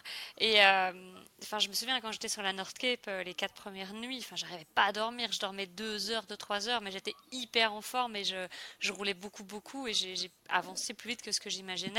Et ici, sur la TCR, ce que j'ai fait, c'est que les, ouais, les trois enfin les trois premiers jours, avant que ça commence vraiment à être sérieux avec euh, l'entrée en Suisse et les dénivelés plus importants, euh, moi je voulais couvrir euh, la, la plus grande distance possible sur, bah, sur- sur mon temps d'éveil en fait. Donc oui, bah, sauf que moi Mm. je roule pas vite et de toute façon, enfin je roule pas vite. Bon, bref, tout est relatif. Mais, mais par exemple, moi je sais qu'il faut avancer, mais il faut pas passer la ligne rouge. À- si tu passes une certaine limite, à un moment donné, ta batterie, elle va se décharger plus que, plus que ce qu'elle va se recharger. Donc en fait, il faut Mm. te connaître. En fait, il faut te connaître pour te dire, je reste sous la ligne rouge. Ça me permet d'aller à une vitesse qui est correcte pour moi. Mais si tu passes à la ligne rouge, en fait, tu vas plus récupérer derrière. Donc il faut quand même, Mm. et, et moi je pense que ce qui est important c'est dormir. Après c'est bien de ne pas dormir pendant 30 ou 40 heures, mais après tu vas, tu vas le payer. Euh, moi c'est ce que j'ai vu en application, s'il y avait toujours, toujours des nanas qui roulaient 80-100 km de plus que moi, tous les jours. Et tous les jours je repassais devant. Mais je dormais plus. Enfin, en tout cas je m'arrêtais Ah, avant, je dormais, euh, je dormais une heure en plus qu'elle et euh, tous les matins j'étais devant. Mm. Bah, ah, jusqu'à Zagreb. hein. Mais, Après, euh, je me suis arrêtée, évidemment. Mais, euh, mais donc voilà, après, je pense que c'est- il faut vraiment te connaître. Il faut faire des épreuves courtes, longues, moyennes, des entraînements en conditions et savoir ce qui te convient. Moi, je sais que partir plein pot, euh, c'est pas possible. Enfin, je ne vais pas me relever. Mais partir dans un rythme qui n'est pas non plus, comme tu dis, tracteur agricole, mais c'est pas Formule 1 non plus, quoi. Mais, euh, Ouais, ouais, mais Ah, puis à- après, tout dépend de la durée de l'épreuve aussi. voilà, écoute, Tu là, vois. Bien là, sûr. 500 km. Tu pars d'une épreuve de un jour, de deux jours, ça n'a rien à voir avec une épreuve qui va durer dix Ah jours. bah non, C'est de la- la- Une épreuve de, de, de- de 48 heures, au moins de 48 heures, euh, c'est ce que je dis. Moi, je suis partie avec euh, rien du tout et euh, pas l'intention de m'arrêter. Et puis là, tu te dis que là, tu peux cravacher en te disant, quand j'aurai l'impression que j'ai plus de jus, en fait, j'en ai encore et je vais la terminer. Et de toute façon, tu te dis, euh, en 28 heures, c'est fini, ou 25, ou... donc tu t'en fous. Mais quand tu te dis, il y a 10 Mais, jours euh, ou 14 jours à tenir, Non, c'est clair. euh, c'est ça, enfin, Ça d'ailleurs, j'ai toujours pas fait. Ça n'a rien pas à la voir. même gestion. C'est pas du tout la même gestion. Et, euh, et euh, à savoir que quand tu pars vite, ça a une énorme. Quoi, je pense que ça a une incidence euh, mentale, que ce soit pour toi et pour les Ah bah concurrents. oui, oui. Parce que. euh, exactement. Et ça, c'est une bataille aussi que, souvent. que, je, que, que je. Ouais. J'ai essayé sur la Desertus avec, euh, avec Victor, mais ça n'a pas marché. Mais euh, on est parti placard. Les 200 premiers kilomètres, clairement, on les a fait placard. Dans les bosses, il me disait, mais t'es sûr et tout que que que hum, qu'on va pas quoi Il me disait pas que t'es sûr qu'on va pas trop vite, mais mais on prenait des gros relais. On était avec Mathieu Garat et on et il disait dès que ça montait en fait, euh, Victor il avait son capteur de puissance, et puis on montait toutes les bosses à 300 watts et euh, et, et moi je savais que je me tapais dedans parce que je voulais euh, je voulais les affaiblir mentalement. Et euh, bon, finalement, j'ai dû m'arrêter manger et, euh, et les laisser passer. Mais, mais, mais bon, après, après c'est le jeu. Mais ça joue aussi, ça a joué Ça se joue au mental, aussi hein. sur la difficulté de la course. Car s'il y en a un qui part vite, les autres partent vite aussi. Parce que il faut, il faut, euh, il faut pas non plus laisser un écart qui est trop, trop grand. Et un, un, un mec comme Sofiane, je pense qu'il est, il est assez sûr de lui, il a assez d'expérience pour pouvoir dire, ok, là les quatre devant, ils vont se cramer parce que euh, à, à 1200 km, euh, je vais les, je vais les remonter, euh, je le sais exactement. Mais euh, Et puis il a, il a tellement d'aura qu'il y en a qui n'ont pas envie de le doubler aussi. Alors, vous voulez, qu'on par- vous voulez Ouais. vraiment qu'on parle de ça? Quand il est tombé le matin, donc euh, ce matin-là, quand j'ai envoyé ce message à Miguel, il m'appelle euh, peu de temps après, il me dit putain tout à l'heure, Sofiane est tombée, donc je le savais pas, moi j'avais pas, j'étais en train d'installer, alors j'étais en train d'installer une tonnelle chez mes voisins pour l'anniversaire de mon voisin et figurez-vous qu'il est mort dans la nuit. Voilà. Ah mince. Et donc Miguel m'appelle et il Super me dit histoire. putain, je viens de me faire. Non mais je sais raconter des histoires. Euh, Miguel me dit, je viens de me faire doubler par Sofiane. Il est tombé, il a cassé son téléphone, il a cassé sa patte de dérailleur. On a parlé un instant. Vous notez, le mec, il est tombé, il a tout cassé. Et pourtant, il croise, un- il croise quelqu'un qu'il connaît et il s'arrête discuter un petit peu tranquille. La tranquillitude. Notez bien ça. Et là, il est reparti le couteau entre les dents. Devant, ça roulait comme des chacots. Parce que quand t'as euh, Steven, euh, Justinas, euh, Seb Breuer, euh, euh, Joren Boringer qui roulent, euh, c'est pas 300 watts, tu vois. C'est euh, légèrement plus. Et ça dépote, euh, ça dépote grave. Et le soir, le soir, Sofiane était de retour parmi le groupe de tête. Il n'a pas attendu 1200 km. Le soir même, il était revenu sur le groupe de tête. Ah, mais c'est. même. euh, C'est, je trouve que c'est euh, ça qui est le plus stupéfiant. C'est, euh, cette capacité euh, euh, de focus, cette capacité de résistance. Euh, bon, évidemment, cette connaissance du terrain, cette expérience de la course qu'il a, cette capacité à lisser les problèmes, à absorber les problèmes, euh, un petit peu comme cette, cette vieille blague, euh, c'est passé comme un paix sur une toile cirée. Et ben, c'est un petit peu pareil. Les problèmes, les incidents, les aléas passent sur Sofiane comme sur une toile cirée. Et c'est euh, Ouais, mais c'est ça ça, qui est le l'expérience, ça. finalement. Basta. hein. Ouais. Bah c'est ouais, clair. c'est ça, Et ça. Tu vois, tu peux mettre un Sébastien Breuer qui euh, qui fanfaronne avec son titre de champion d'Allemagne euh, ultramarathon en VTT. Euh, il en a pas vu les roues tourneuses. Joren Boringer, il est très fort aussi. Angus Young, il est monstrueux de puissance. James Hayden, il est allé faire un stage en altitude. Enfin, je veux dire, à un moment donné, ça s'est résumé à Sofiane et Justinas. Et l'out- l'outsider, ça a été le troisième et Steven. Voilà. Et euh, Non, Steven, euh, il me disait ouais, quand je vais, Steven, il me disait quand je vais voir des coureurs que j'admire, comme Sébastien Breuer, ils me regardent à peine, ils disent poliment merci, et puis ils passent à autre chose. Et puis euh, ils doivent, Steven me disait, ils doivent se dire putain mais qui c'est ce gros lard Bah le gros lard il fait quatrième. Bah voilà. Non, mais c'est clair. Ah voilà. Clémence Voilà. vient de prendre son chat Ça, dans les bras. C'est le deuxième. C'est des. Ah parce que t'as oh putain la vieille, oh, voir t'as la vieille fille. Oh la vieille fille quoi, elle a deux chats. Et là, vous les voyez là. Oh là là là là là là. Bon, autre sujet dont tu voulu parler. Guillaume, quand Ouais. tu veux partir, tu pars. Hein. Tu coupes la caméra, le Ouais, micro et voilà. un- voilà. J'ai quelques Tu- minutes, mais vas-y.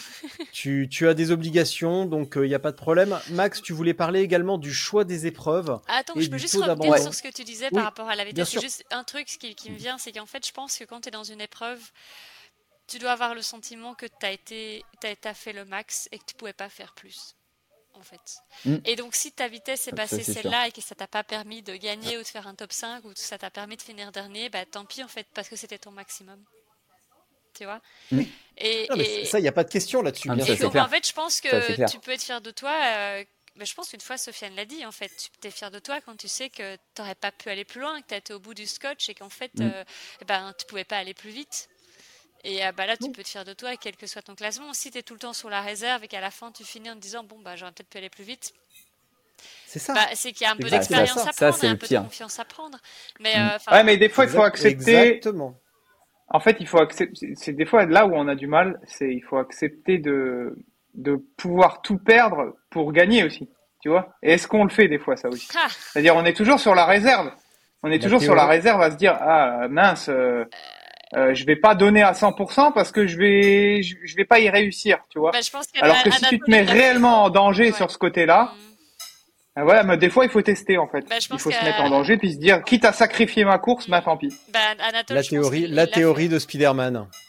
Ah, Mais euh, Ouais. quitte à sacrifier ta course, non, même pas, parce que si t'es mort, tu te reposes. En fait, tu t'arrêtes et tu repars. Oui, non mais Je te parle sacrifié, gros- euh, tu vois, si par exemple tu, Ouais, ouais, tu, non, tu non, joues devant et que tu perds toi, beaucoup, hein. beaucoup de place, tu vois, ça, ça, ça t'embête. Oui, mais Oui, ou En prendre une option, oui, oui, une option euh, bah, comme bah, sur un parcours libre. Hein, je parle pas sur les parcours imposés, mais comme Ouais. Askenatol a fait, il a fait un coup d'éclat en prenant euh, ce chemin euh, pédestre à travers euh, les montagnes euh, grecques pour passer devant Mm. euh, devant Team de 8. Et ça, c'était. euh, Bah là, il, il aurait pu tout perdre parce que c'était, il était en 28, hein, en pneu de 28, il a roulé là-dedans comme un fou. Et ben là aussi, il aurait pu tout perdre. Mm. Il pète son vélo, c'est fini. Comme tu dis, oui, t'es fatigué, tu te reposes, ok, mais tu démolis ton cadre en pleine montagne. Enfin, laisse tomber. Enfin, ah oui. Mm. Ouais, mais ça c'est ça c'est c'est un bel abandon. Oui, Quand voilà, t'as cassé le matériel, c'est même pas c'est même pas ton physique, tu vois. Non, ouais. Moi, je cherche aussi hein, à casser beau. mon vélo hein, pour finir des courses plus vite, mais Ah, mais ça marche Moi, pas. j'ai démoli mon genou. Enfin, bah, ça va mieux là, mais. euh, Ah, mais un genou, c'est c'est ça plus emmerdant qu'un vélo. Un. Mais ça va mieux là, bah, ça, va- ça va. On, on a réglé nos problèmes. Bon alors Max, tu voulais également aborder la question Ouais. des abandons, du choix et de du, l'épreuve. du choix des épreuves. Parce qu'en fait, euh, en fait, c'est le- là, tout le monde parle du quoi. C'est vrai que dans mon entourage, tout le monde parle d'ultra. Euh, ça devient, ça devient euh, banal et on banalise la distance, le Ouais. dénivelé. Et, euh, et avec avec le gravel, euh, c'est encore pire parce que parce que euh, tu arrives au départ d'une course, tu te dis euh, euh, pff, Badlands l'an Oh, il y a dernier, que le 500 mec, bornes. il, il, il y a- il fait 700 km en 25 heures. euh, bon ben voilà, euh, moi je vais mettre, euh, je vais mettre euh, peut-être le double, mais euh, ça va être facile. Non, en fait. si t'as, euh, si t'as, euh, si t'as du 3000 km, 3000 mètres de dénivelé au 100 km et que en plus t'en as la moitié qui est en gravel, euh, la course est peut-être euh, deux fois plus dure ou trois fois plus dure qu'une qu'une course sur route euh, que fait un 700 km ou 24 heures du Mans en fait. Et euh, et ça c'est tellement banalisé par les discussions et par les divers reportages et les divers euh, euh, résumés de courses de euh, choses qui sont exceptionnelles que du coup sous ça, ça devient presque facile de s'inscrire à une course et on en oublie la difficulté quoi. Et euh, Bike Iman Vercors, simple exemple, hein, on était euh, le parcours l'an dernier, on était une vingtaine, c'était une épreuve test. Et c'était un parcours qui était très cassant. On avait passé la moitié de la course dans le gra en gravel alors qu'il y avait que 20% de la du euh, kilomètre total du kilométrage total en gravel. Et du coup ça représentait 50% du temps passé. Et, Ah ouais. euh, et c'était 12 000 mètres pour pour 500 km donc donc cette année c'était beaucoup plus il y a eu beaucoup plus de communication beaucoup plus de personnes se sont inscrites. Mais sauf que sauf que bah, la communication ne remplace pas la, difficulté de l'épreuve quoi. Et du coup euh, ça en a fait une épreuve compliquée. Et euh, c'est 50% d'abandon. Euh, la TCR c'est peut-être les euh, pour s'inscrire tu as hum, un nombre d'étapes qui sont qui est conséquente. C'est comme pour la TPR c'est c'est la même organisation. Ils font tout pour te mettre le maximum de en condition pour que tu comprennes ce qui est vraiment l'épreuve. Et euh, et c'est un peu le le danger on va dire. Quoi c'est pas vraiment un danger mais euh, mais c'est là où les gens peuvent se tromper dans leur épreuve en la choisissant trop facilement par rapport à par rapport à, à des, des, des- des- une communication euh, plus ou moins euh, qui donne envie Une communication envie. esthétique avec des belles images, tout le monde a envie d'y aller. Mais Et puis tu vois, tu vois les photos des autres en te disant ça pourrait être moi et je vais y aller, sauf que tu vas juste euh, t'arracher les dents. Et, euh, Ouais, mais est-ce que la solution là-dedans, c'est pas faire plus de sélection à l'entrée? Tu vois, un peu comme euh, on en parle, mais tu vois, on reparle de Mm. l'UTMB, mais le circuit UTMB Mm. te permet de te qualifier à certaines courses. Tu valides des étapes avant de euh, pouvoir t'inscrire à une course comme ça, tu Mm. vois. Est-ce que à terme, euh, il faut pas mettre ça en place sur des courses vraiment très très compliquées, Oui, est-ce qu'à terme. euh, c'est ce qu'il y a sur le Bah, sur l'Atlas Mountain Race, Non, vas-y, euh, vas-y. sur l'Atlas Mountain Race, tu vas sur sélection. Bon, une sélection assez vague, hein, euh, je pense qu'il faudrait en reparler avec Nelson, parce que euh, Mm. quand on voit euh, certains abandons de l'année dernière euh, plutôt euh, précipités, on se rend compte qu'il y avait un gros manque de préparation et d'expérience. euh, il n'y a pas encore ce côté euh, sélection sur les, les, sur les qualités. À part sur la Highland Trail, où il y a en plus un côté euh, équité homme-femme et une sélection sur, Mm. les, euh, sur les, les, les réalisations antérieures. Mais il n'y a pas encore trop ce truc-là. Et sur ce que tu sur viens- la Paris, Pardon? Paris-Brest-Paris, il me semble que tu dois avoir mais- certains brevets à avoir Oui, il passé faut, il avant. faut avoir validé la ça, distance. ça, c'est déjà une idée. Hein. C'est Mm. déjà une distance, c'est déjà une idée, mais le truc c'est que sur Paris-Brest-Paris, un vélo, euh, ben, il y a, tu vois des vélos euh, farfelus, mais c'est globalement des vélos de route, et tu peux pas te tromper avec un vélo de route. Euh, ce qui Mm. fait la grosse différence sur le gravel, c'est que depuis bah, pratiquement les débuts du gravel en France, on a cette idée que le gravel c'est un truc facile, c'est un truc roulant, euh, que euh, des plus de 38, 40, euh, ça va. Et on se rend compte avec l'évolution et depuis, enfin, je vais pas frimer, mais en tout cas depuis quelques années, je plaide pour les gros pneus. Et si vous suivez depuis longtemps, vous savez que j'aime les gros pneus. Et on voit aussi que l'évolution des épreuves va vers des trucs plus accentés, accent- accidentés, Accident. caillouteux, Mm. et que en 40 tu passes pas, tu te fais secouer la gueule, et que des 45, des 50, voire même de 1, une petite suspension à l'avant, et ben ça va quand même nettement mieux. Et on reprend le, Ah. le témoignage de Adeline Bruchet la semaine dernière qui a fait le Vercors aussi. Elle a un, elle a un Orbea en alu en carbone avec des pneus de 40. Et ben maintenant, elle s'est acheté une petite suspension télescopique, une petite fourche télescopique, la Rudy avec 4 cm. Ouais. Voilà. J'ai échangé avec elle. euh, La, la Mais ouais, parce que toi aussi, t'es passé, t'es passé du côté obscur. Mais c'est la Bien vie. sûr. Franchement, c'est la vie, ah, quoi. Je m'en fous. Je m'en fous. le- Je- la- moi, honnêtement, je- Ouais, vas-y, finis là-dessus. Euh, moi, honnêtement, j'ai aucun scrupule à, à me faire aider par le, par le matériel. T'as le côté puriste, ok, c'est fantastique. Moi, honnêtement, euh, le côté puriste du vélo, je le respecte et vraiment, c'est quelque chose que j'apprécie. Par contre, faut savoir essayer le matériel qui est à notre disposition pour pouvoir s'aider. Et euh, je l'avais fait, moi, je- c'est en fait vraiment, j'aime beaucoup le, le côté matos. Et euh, au Portugal, j'avais un vélo de chrono, ben, ça m'a fait gagner, euh, je sais pas combien de kilomètres heure. Là, j'avais une suspension, mais j'ai fini la course, mais j'étais refait, j'avais même pas une ampoule aux mains. Euh, donc, euh, Bah, non, mais, hey, donc c'est dingue. Max, Voilà. Tu, tu- faut se faciliter la vie. hein. tu parles des puristes, Ouais. ça voudrait dire quoi être puriste? Euh, dans, nos, dans nos Ah, disciplines Un puriste, qu'est-ce que nous, c'est on est, Alors- on est tous d'accord. On est Un fixie en plomb.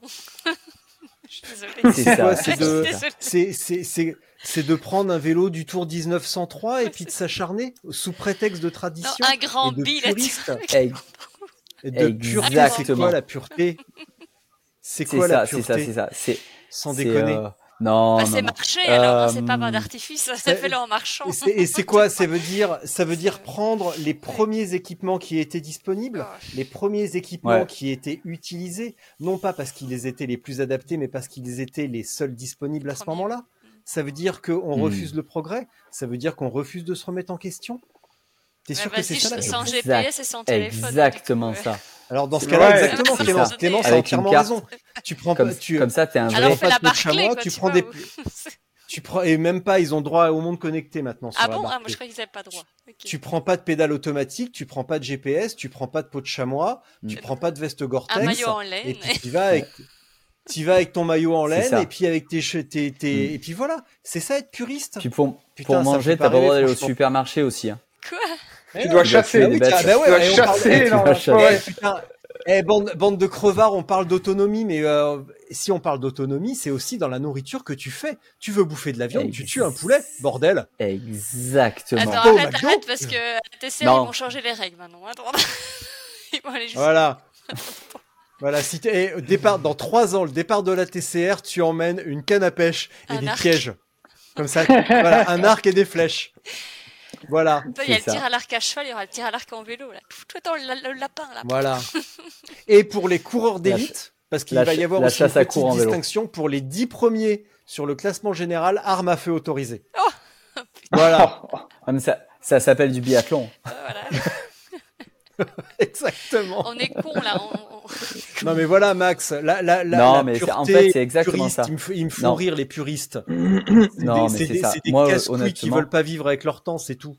Désolé. Non, et Oh, puis ou c'est des rêveurs, le des romantiques, dans- c'est tout. Qui sont nostalgiques d'une époque.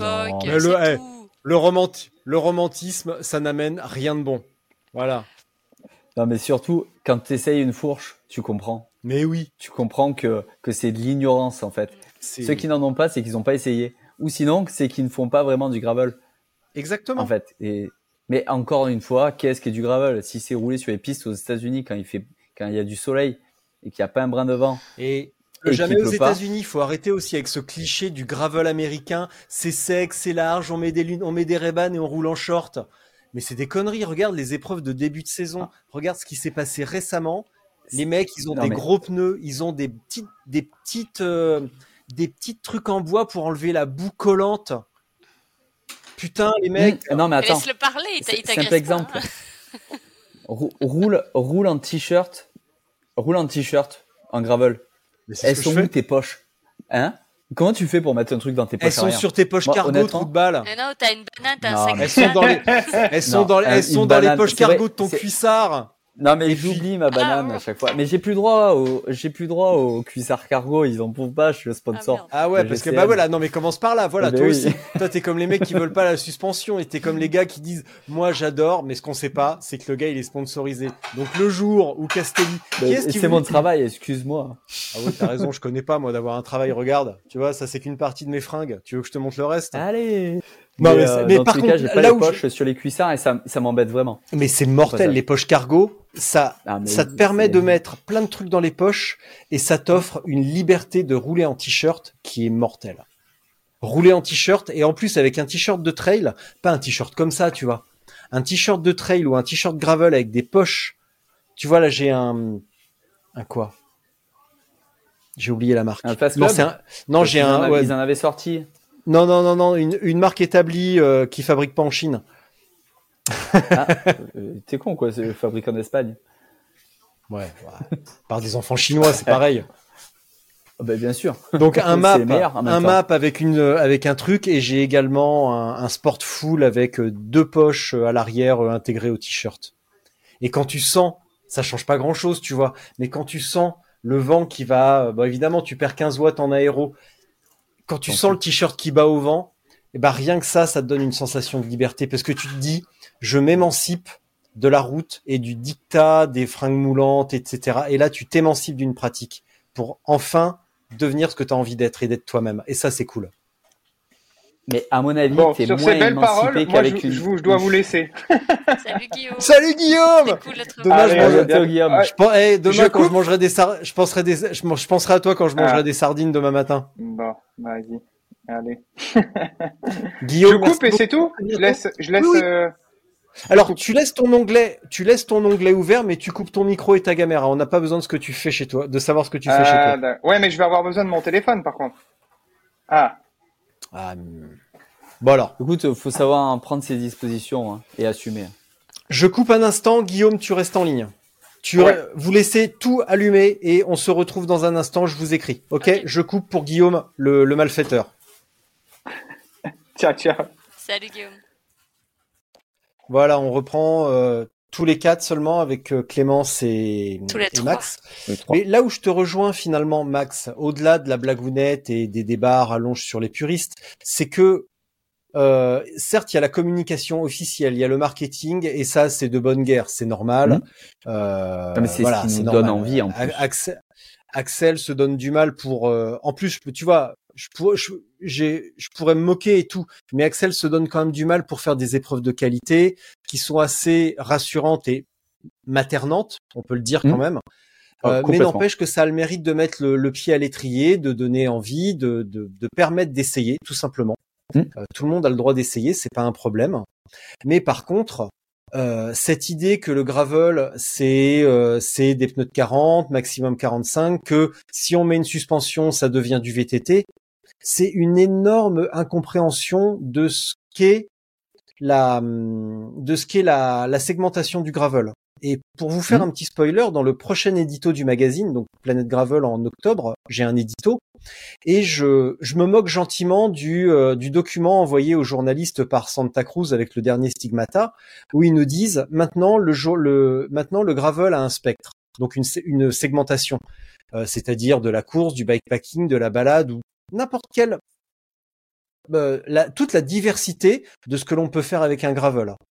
Et en fait, ça existe depuis toujours, c'est même l'esprit même, c'est même l'essence même du gravel. Mm. Parce que les premiers rassemblements, rassemblements gravel étaient des courses.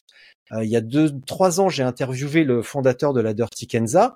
Ils m'ont dit, on était cinq au départ pour l'épreuve test et ça s'est fini en course parce que l'humain est ainsi fait. Tu mets cinq trous de balle au départ d'un truc et inévitablement, ça finit en course.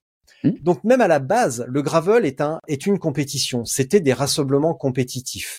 Donc cette idée que c'est que l'esprit gravel c'est pas la course, que c'est la découverte, c'est des grosses conneries. Ça peut être ça et ça peut Bah, être la oui. course, ça peut être le gravel ultra, ça peut être du terrain roulant, ça peut être de l'accidenté. L'idée que le gravel US c'est toujours facile, toujours roulant, toujours sec. On ne montre pas les épreuves qui sont boueuses et qui sont merdiques. Je Mhm. pourrais te reprendre, tiens. Je viens de recevoir un mail de Stephen Fitzgerald, le fondateur de Rodeo Labs, euh, qui m'a expliqué la course de ce week-end dans le Colorado. Euh, c'était pas la fête, hein. C'était le Eh merdier oui. complet.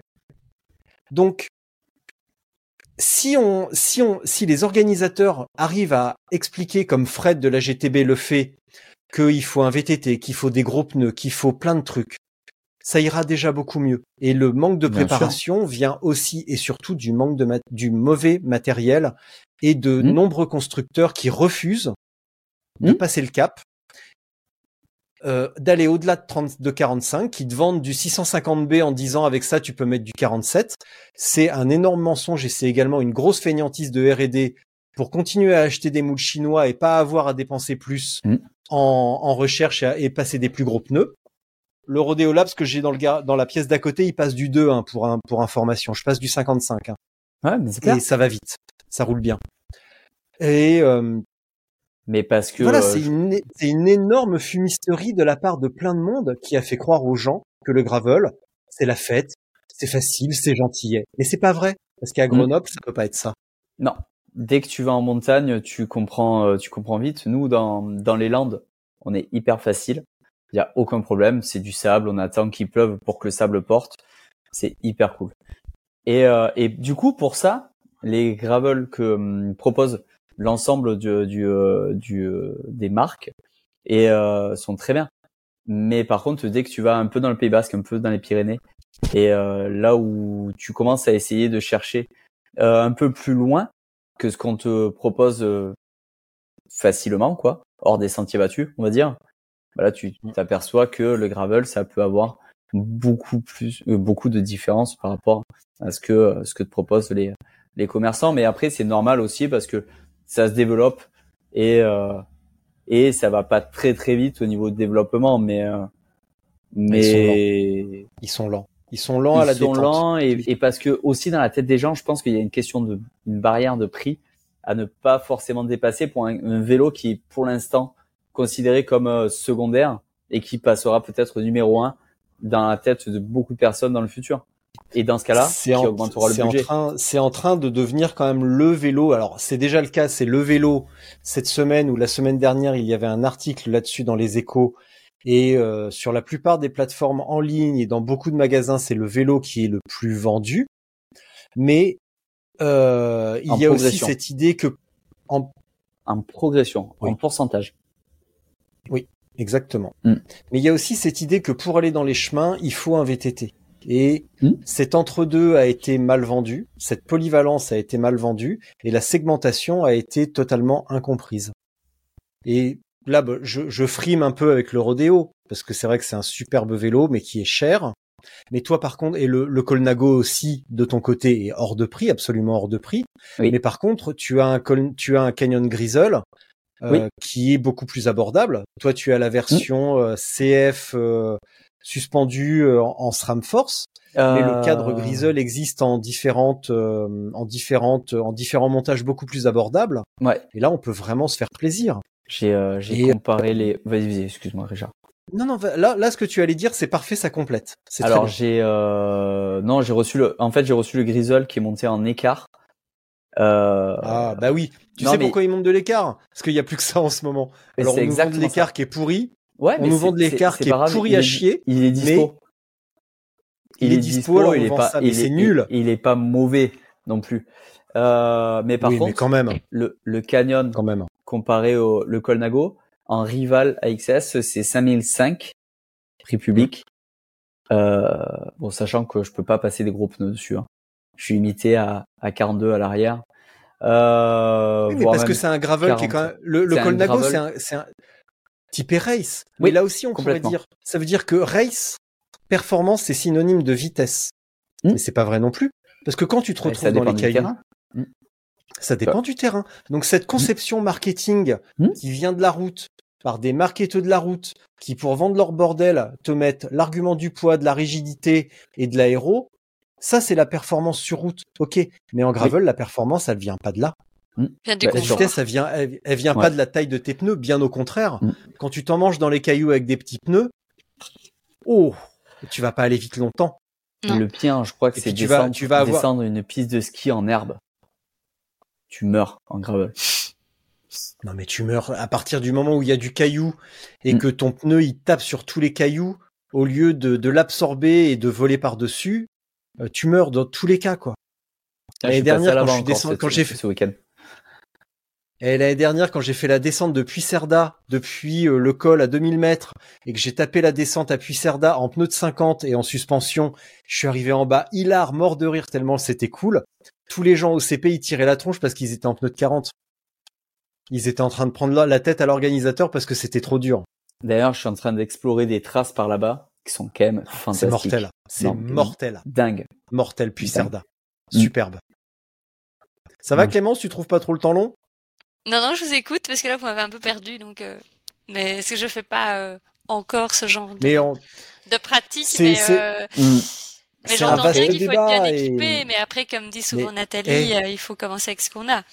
Bien sûr. Euh, Oui. bah, Bien sûr, elle a raison. Et tout le bien sûr, mais commencer avec ce qu'on a et aller sur, sous prétexte de commencer avec ce qu'on a, aller sur une épreuve avec du matériel pas adapté, bah non. ça veut dire que ça veut dire que moi j'ai un pignon fixe, bah tiens, euh, je vais aller faire le Biking Man Vercors. Bah ouais, mais j'ai que ça alors. euh. Oui, bah non. Fais quoi Enfin non, oui, évidemment, il y a une limite à tout. Enfin, c'est la limite que tu veux mettre. traclocross, ça s'appelle. Le rodéo, le rodéo, je vais le passer en traclocross cet hiver Oh, parce que je peux. euh, j'ai un chip pour le passer en single speed. ok. Là, ça va être fa- là, ça va être violent quoi. Viens, viens chez nous, s'il te plaît. Tu veux rigoler, c'est ça Mais alors, il y y a deux trucs, Max. Non. Un, j'ai le, le Rodeo Labs, il m'a été prêté en, tex- en test euh, à une condition, c'est que je maximise la valorisation euh, du vélo, parce que c'est une petite entreprise, Rodeo Labs, et je suis qui existe depuis 15 ans, un peu plus de 15 ans, et je suis le premier journaliste à avoir un vélo test en 15 ans. Je suis le premier à qui ils en envoient un Ça, c'est très très Voilà. cool. déjà. Donc en contrepartie, c'est que je euh, j'aide Stephen à, à en parler et à avoir de la retombée sur ce vélo. Euh, de la retombée. Après, ça veut pas dire qu'il est bon ou qu'il est. Je dirais pas qu'il est. Ça veut pas dire que je vais le que je vais vanter des qualités qui ne sont pas les siennes. Mais par contre, je me suis engagé à le prêter à un de tes confrères qui vit à Biarritz, un de nos confrères qui vit à Biarritz, euh, qui est journaliste aussi, que j'ai rencontré l'été dernier sur un press camp à Tenerife, et euh, je vais le prêter à ce à ce collègue qui bossait pour euh, cycling, qui bosse pour Cycling Tips euh, UK. Et j'ai oublié son prénom, mais, il est il est à mourir de rire. Je, le connais peut-être. Non, je pense que je l'ai croisé euh, à Eurobike. Son, Il m'a son, dit. son euh, pseudo c'est euh, son pseudo c'est Shoddy Cycling parce qu'il a une touffe de cheveux pas possible. Il est mortel, il est trop cool. Hmm.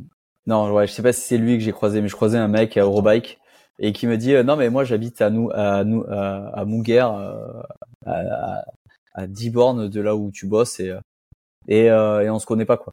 Et le mec bosse pour de la presse anglaise. Je te de rire. Ouais, bah c'est lui. Alors je, je te retrouve son nom parce que je le, je me souviens pas. mais euh, par je contre, souviens pas de pendant son que nom. tu cherches le cliché, aller dans un chemin en VTT, euh, euh, quoi, aller dans un chemin c'est pour des VTT. Bah, ça c'est vrai, hein, clairement. hein. Le gravel ne remplace pas un VTT. Ça peut s'en Mais bien non, sûr. ça peut s'en approcher, mais faut ça le remplace pas non plus. Ça, mais ça, ça en fait, on le, on le sait, il faut juste pas l'oublier. Mais jusqu'à quel niveau ça le remplace pas? Euh, Ça le Bah, remplace c'est quand en il s'agit de fonction de faire ta des bords. technique aussi. Hein. Oui, voilà. Ça dépend de la technique. Enfin, je pense qu'en Euh, fait, la seule limite que tu as, c'est ta technique et la confiance en ton matériel. Euh, Si tu veux faire euh, la, la course au Kyrgyzstan euh, en gravel, enfin vas-y, hein, mais il faut gérer. bah, tu vois, enfin, moi, c'est un ça que dépend, ferais ça, jamais. dépend, ça, dé- Mais ça bon. dé- ça dépend de ton gravel. Ça Euh, dépend de ton oui, gravel. oui, Ouais, parce que- mais- bah, Là, tu vois, le, que ce soit le Léon ou le, le, ou le, le rodéo, euh, sur certains aspects, euh, géométrie ou passage de pneus, Mm. la frontière est mince, quoi. Ouais. La frontière est hyper mince. C'est sûr que tu prends euh, un truc plus type style BMC, euh, machin. Bah là, ouais, là-dessus, au Enfin, Kyrgyzstan, euh, même sur des épreuves plus courtes, style Badlands, euh, ça va pas du tout, quoi. Mais euh, Ça va pas du tout. il y a des Ça, trucs ça, à c'est le mec essayer. qui hein. fait deux, deux ou troisième l'année dernière qui me l'a dit. Il m'a dit ça va pas, c'est trop rigide. David Everett. Je regarderai. Voilà. Je le contacterai Adorable. voir si. donc je me suis, donc je vais lui prêter le vélo après. info. Ce qui veut dire que, ce qui veut dire que je vais devoir venir dans le Pays Basque, au Pays Basque. Viens quand tu veux. J'ai une belle caravane Fast Club. Eh, eh, Eh, l'avantage c'est qu'au moins t'es sûr de pas manquer c'est de de la café. hein. folie. Il Mm. faut vendre la caravane. Et il m'a dit banco. Exact. Banco a vendu la Il caravane. m'a dit banco. Vous il la faut vendre la chaque fois, ca- celle-là. Mais bien sûr. Ouais. Putain, le mec, il a l'accent. Il parle de sa caravane. Ah, moi, je suis désolé, mais Jacques, il faut vendre la caravane. Un banco. Banco. voilà. Tu veux du sucre? Tu peux pas, toi. 16. Je, vois- je... je l'ai pas. Je l'ai pas. Désolé. Tu l'as pas? Ah, C'est enchaîne. pas grave. Enchaîne. Tu regarderas, le- tu regarderas le film. Puis voilà. Bah non, moi j'arrive au bout, donc euh, c'est bon. Donc on en est à le choix du matériel est Mm. primordial aussi. Et Quand même bien, sur ces épreuves. et, et- et bien faire attention à, à, à la course et au type et au parcours dans lequel on s'inscrit, dans le chantier dans lequel on s'inscrit. Ouais, je crois qu'il faut pas viser trop bas, mais il faut pas non plus euh, aller, aller se casser toutes les dents. Mm. Je pense qu'il faut, il faut taper, euh, il faut taper juste, comme tu dis. Parce qu'à force de te casser les dents, après t'as plus envie d'y aller, quoi. Ouais, c'est ça. Faut pas, faut trouver la bonne épreuve pour pas se, démo- se démotiver. Ouais. Parce qu'on a le droit d'abandonner parce que l'épreuve est trop dure et parce qu'on n'avait pas les capacités physiques. Mm. Et euh, j'ai un copain qui a abandonné euh, le Bikeman Portugal à 250 km du départ. Et en fait, il était hyper content. Ah il ouais? était hyper content parce que euh, il est parti, il a vécu l'ambiance du départ, il était, euh, il était à fond. Et puis, euh, et puis, puis il s'est rendu compte que c'était pas pour lui en fait. Mais euh, il est arrivé, euh, il est arrivé proche, il est arrivé au CP1, il a fait demi-tour, il est rentré. Et du coup, il a fait, euh, il a fait un 300 km ou 300 ou, qua- ou 350 km du Bikeman. Mais, euh, mais en fait, il était hyper content. Et il reviendra l'an prochain avec plus d'entraînement, en connaissant un peu plus les capacités qu'il lui faut. Et je pense que c'est la bonne approche à avoir. Quand, euh, quand on sait ou quand on se doute que l'épreuve est, est un peu trop difficile, quoi. On ne devait pas justement parler de nos courses? Je sais pas. Vous pas. avez des courses de prévues non. là, non? Euh, moi, j'en ai une. Ouais. Moi, j'ai Ouais, une je- autre, j'ai une- un autre, un autre bikeman, euh, un, un petit bikeman de 500 km là, le 15, Ah oui. dans 15 jours là, Et Mal- à Valberg, dans les Alpes-Maritimes, Ah ouais. où je vais encore partir à fond, clairement. Mais bien sûr. Indispensable. bah, c'est ça. Bah ouais. Et, et après Max, après le, après le, après ce- ce- le- cette épreuve, tu as prévu quoi? Euh, bikeman Maroc pour finir la saison parce que j'avais prévu mes congés Oh. et voilà. Et puis après, ce sera que des trucs off pour euh, pour euh, pour passer les week-ends, pour trouver du temps et Quelle date le quoi. Maroc? Quelle date le Maroc? Ça doit être le départ aux alentours du 30 octobre, un truc comme ça. Cool. Et parcours surprise, ça c'est ça c'est rigolo. Ça c'est bien. Ça c'est bien. On Putain, aura je vais le. regarder parce que tu- vois, Mm. je m'étais, je m'étais dit tiens Il y a euh, Jalabert hein, qui vient. le. Pff, alors ça, je vais te dire. euh, Ah ouais, ça me fait tellement plaisir. J'en ai rien à foutre. Moi je te dis, ça me fait J'ai euh, tellement alors, plaisir. j'ai rien contre lui, hein, parce que j'ai j'ai fait un tournage avec lui à l'Alpe d'Huez pour Look, et on a passé deux jours ensemble à rigoler et à picoler, et c'est vraiment un mec cool, mais euh, voilà, rien de plus quoi. Euh, moi je suis hyper content soit au euh, départ. C'est un champion de la, c'est un champion de la, pas de la gueule de bois, mais aussi un peu, mais un champion de la langue de bois sur France Télé, donc euh, nickel, très très Ouais. bien. Et pourquoi t'es content de le voir toi? Bah, parce que dans ma vie, si j'arrive à battre Jalabert une fois dans ma vie, en fait, c'est euh, pour le marquer. Enfin, il va avoir 60, il va avoir fous. 60 ans quand même, hein, donc alors, euh, alors, peu importe. hein. Et, et puisque tu Sofiane, visible, quand il aura 50 ans et que si je lui mets un jour dans, dans les dents, mais je serai content. Hein. Ah mais ça, sera hein. différent. Mais alors, puisque t'es bien avec l'équipe UAE, essaye de voir avec Pogachar pour faire un ultra. Et puis là, si tu bats Pogachar sur un ultra, on pourra commencer à causer. Et d'ailleurs, euh, il y a deux semaines, il y avait, euh, il y a quelque temps, il y avait Bassaroun au Pays Oui. Basque, Oui, et il y avait Juan Antonio Flecha. dingue. Et ça, ça, ça, et qui, euh, qui vient euh, un petit peu co- conforter ta théorie du euh, je roule vite et je dors beaucoup parce que Mm. il a beaucoup dormi et il fait septième, je crois. Ouais. Il Et, a dormi à peu près normalement, mais Juan Antonio Flecha, quoi. Mais c'est trop bien. L'an prochain, Voilà. d'ailleurs, je compte aller la faire, celle-là de course, parce que c'est des courses qui vont Elle est très vite. magnifique. Et, euh, Ouais. et ça, c'est, je pense que c'est intéressant. Celle-là est magnifique. Et toi, Clémence? Bah voilà, j'ai fini avec les courses avec euh, celle que j'ai fait euh, ce week-end. C'était ma, ma dernière. Après, euh, moi, ça va plutôt. euh, là, j'ai un voyage de prévu. euh, bah, dans deux semaines, je vais partir à, à Stockholm en vélo, Ah, trop cool. de chez moi. Voilà, je vais aller à Stockholm. J'ai ma sœur qui est là-bas. Si t'as besoin, euh, je te peux Ah ouais te donner son contact. franchement, elle te, Ah ouais, elle te faire un café et tout. Hein. Ah, sans bah, problème. Avec plaisir. Ouais, Ouais, ouais. Franchement, avec plaisir. Bah, euh, Bon. Oh, chez mais- les prieurs, le café, c'est une tradition. Hein. Mais bien Je sûr, viens, bien euh, sûr. je viens les coordonner là après à fond. Ah mais Bah, ouais, non, en plus, prévu, elle euh, sera je vais faire hyper contente. Allez, Mm. cool. Ben, je vais, euh, je vais pas seule, je vais avec euh, Lily justement. On va, on va Ok. faire ça à deux. Cool. Et euh, ouais, cool. Claire. On a décidé ça euh, vraiment sur un coup de tête en fait. Euh, je Trop lui ai dit, euh, ah en fait moi l'idée c'est que bah, il y avait un soir, je n'arrivais pas à m'endormir et je me dis ah, qu'est-ce que je vais faire cette semaine de congé? Et puis je me dis ah si j'allais à Copenhague? Et puis je me dis bah au-dessus de Copenhague il y a, il y a Stockholm, autant aller à Stockholm. C'était ça où j'avais envie d'aller à Auschwitz en vélo. Euh, finalement bon ce sera Stockholm mais j'aimerais bien aller à, à Auschwitz en vélo euh, à- plus tard. C'est un truc, Mm. euh, je sais pas pourquoi, j'ai envie d'aller là-bas en vélo. Euh, jamais Magnifique.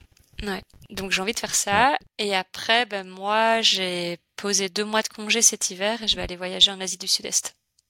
Un petit peu. ouais. Voilà, entre janvier et février. Donc si des gens ont du temps, ils peuvent me rejoindre. je lance un appel. Pas de problème. Et euh, et après, bah, j'ai j'en ai discuté un peu avec Richard. Je suis un peu dans, j'avais un peu regardé euh, les courses pour l'année prochaine. J'ai quelques idées. Euh, Enfin, il y en a une qui me fait un peu de l'œil. C'est la même organisation que la TripX. Euh, et ils organisent aussi euh, la Restaurant Netherlands. Et là, ils vont faire une en, en Norvège. Ils vont faire un tour de Norvège qui va faire euh, sur papier la 3200 km. Et ça, je me dis, ah, ça pourrait être bien. Ou sinon, la TripX, pourquoi pas l'année prochaine, je je sais pas trop. Enfin, je je dis ça comme ça, ça tombe, je vais changer d'avis, mais je je sais pas trop. Puis a la Desertus, pourquoi pas euh, Ouais, je ouais, on verra. Je vais d'abord c'est cool. euh, d'abord d'abord décanter cette saison, aller voyager un petit peu, puis après euh, voilà, je verrai un petit peu euh, ce que je vais faire. En tout cas, je vais faire quelque chose, ça c'est clair. Oui, oui, bah oui. Euh, Desertus, Donc, euh, t'auras encore la caravane Fast Club au départ, hein, évidemment. Ah oui, c'est vrai. Ouais. Si elle est pas vendue, hein. Euh, on va pas vendre la caravane. Il y a que Richard qui veut la vendre. mais c'est Richard qui veut vendre ta caravane. Fais gaffe, il va le vendre Oui. dans ton dos là. Non, mais- Donc non, non, voilà. Et puis là, l'épreuve d'Anatole, euh, elle était super chouette. Donc franchement, euh, si vous voulez découvrir la Belgique comme vous la connaissez pas, il faut faire ça parce que la Belgique c'est pas plat, ça fait que monter. Et euh, mais il y avait une super ambiance et puis les les gens, enfin, ils sont hyper sympas dans ces régions-là. Tu t'arrêtes. Nous, on s'est arrêté à 23 h On a toqué à une porte. Il y avait encore un peu de lumière pour demander de l'eau. Enfin, les gens, ils sont hyper gentils et donc ça vaut ça vaut la peine de venir découvrir euh, la Belgique en tout cas. C'est un peu un pays qui est un peu sous-estimé. On se dit ouais bof, mais en fait non, c'est vraiment chouette. Donc euh, voilà, pour l'année prochaine, je vous, je vous encourage à venir. Donc, euh, voilà.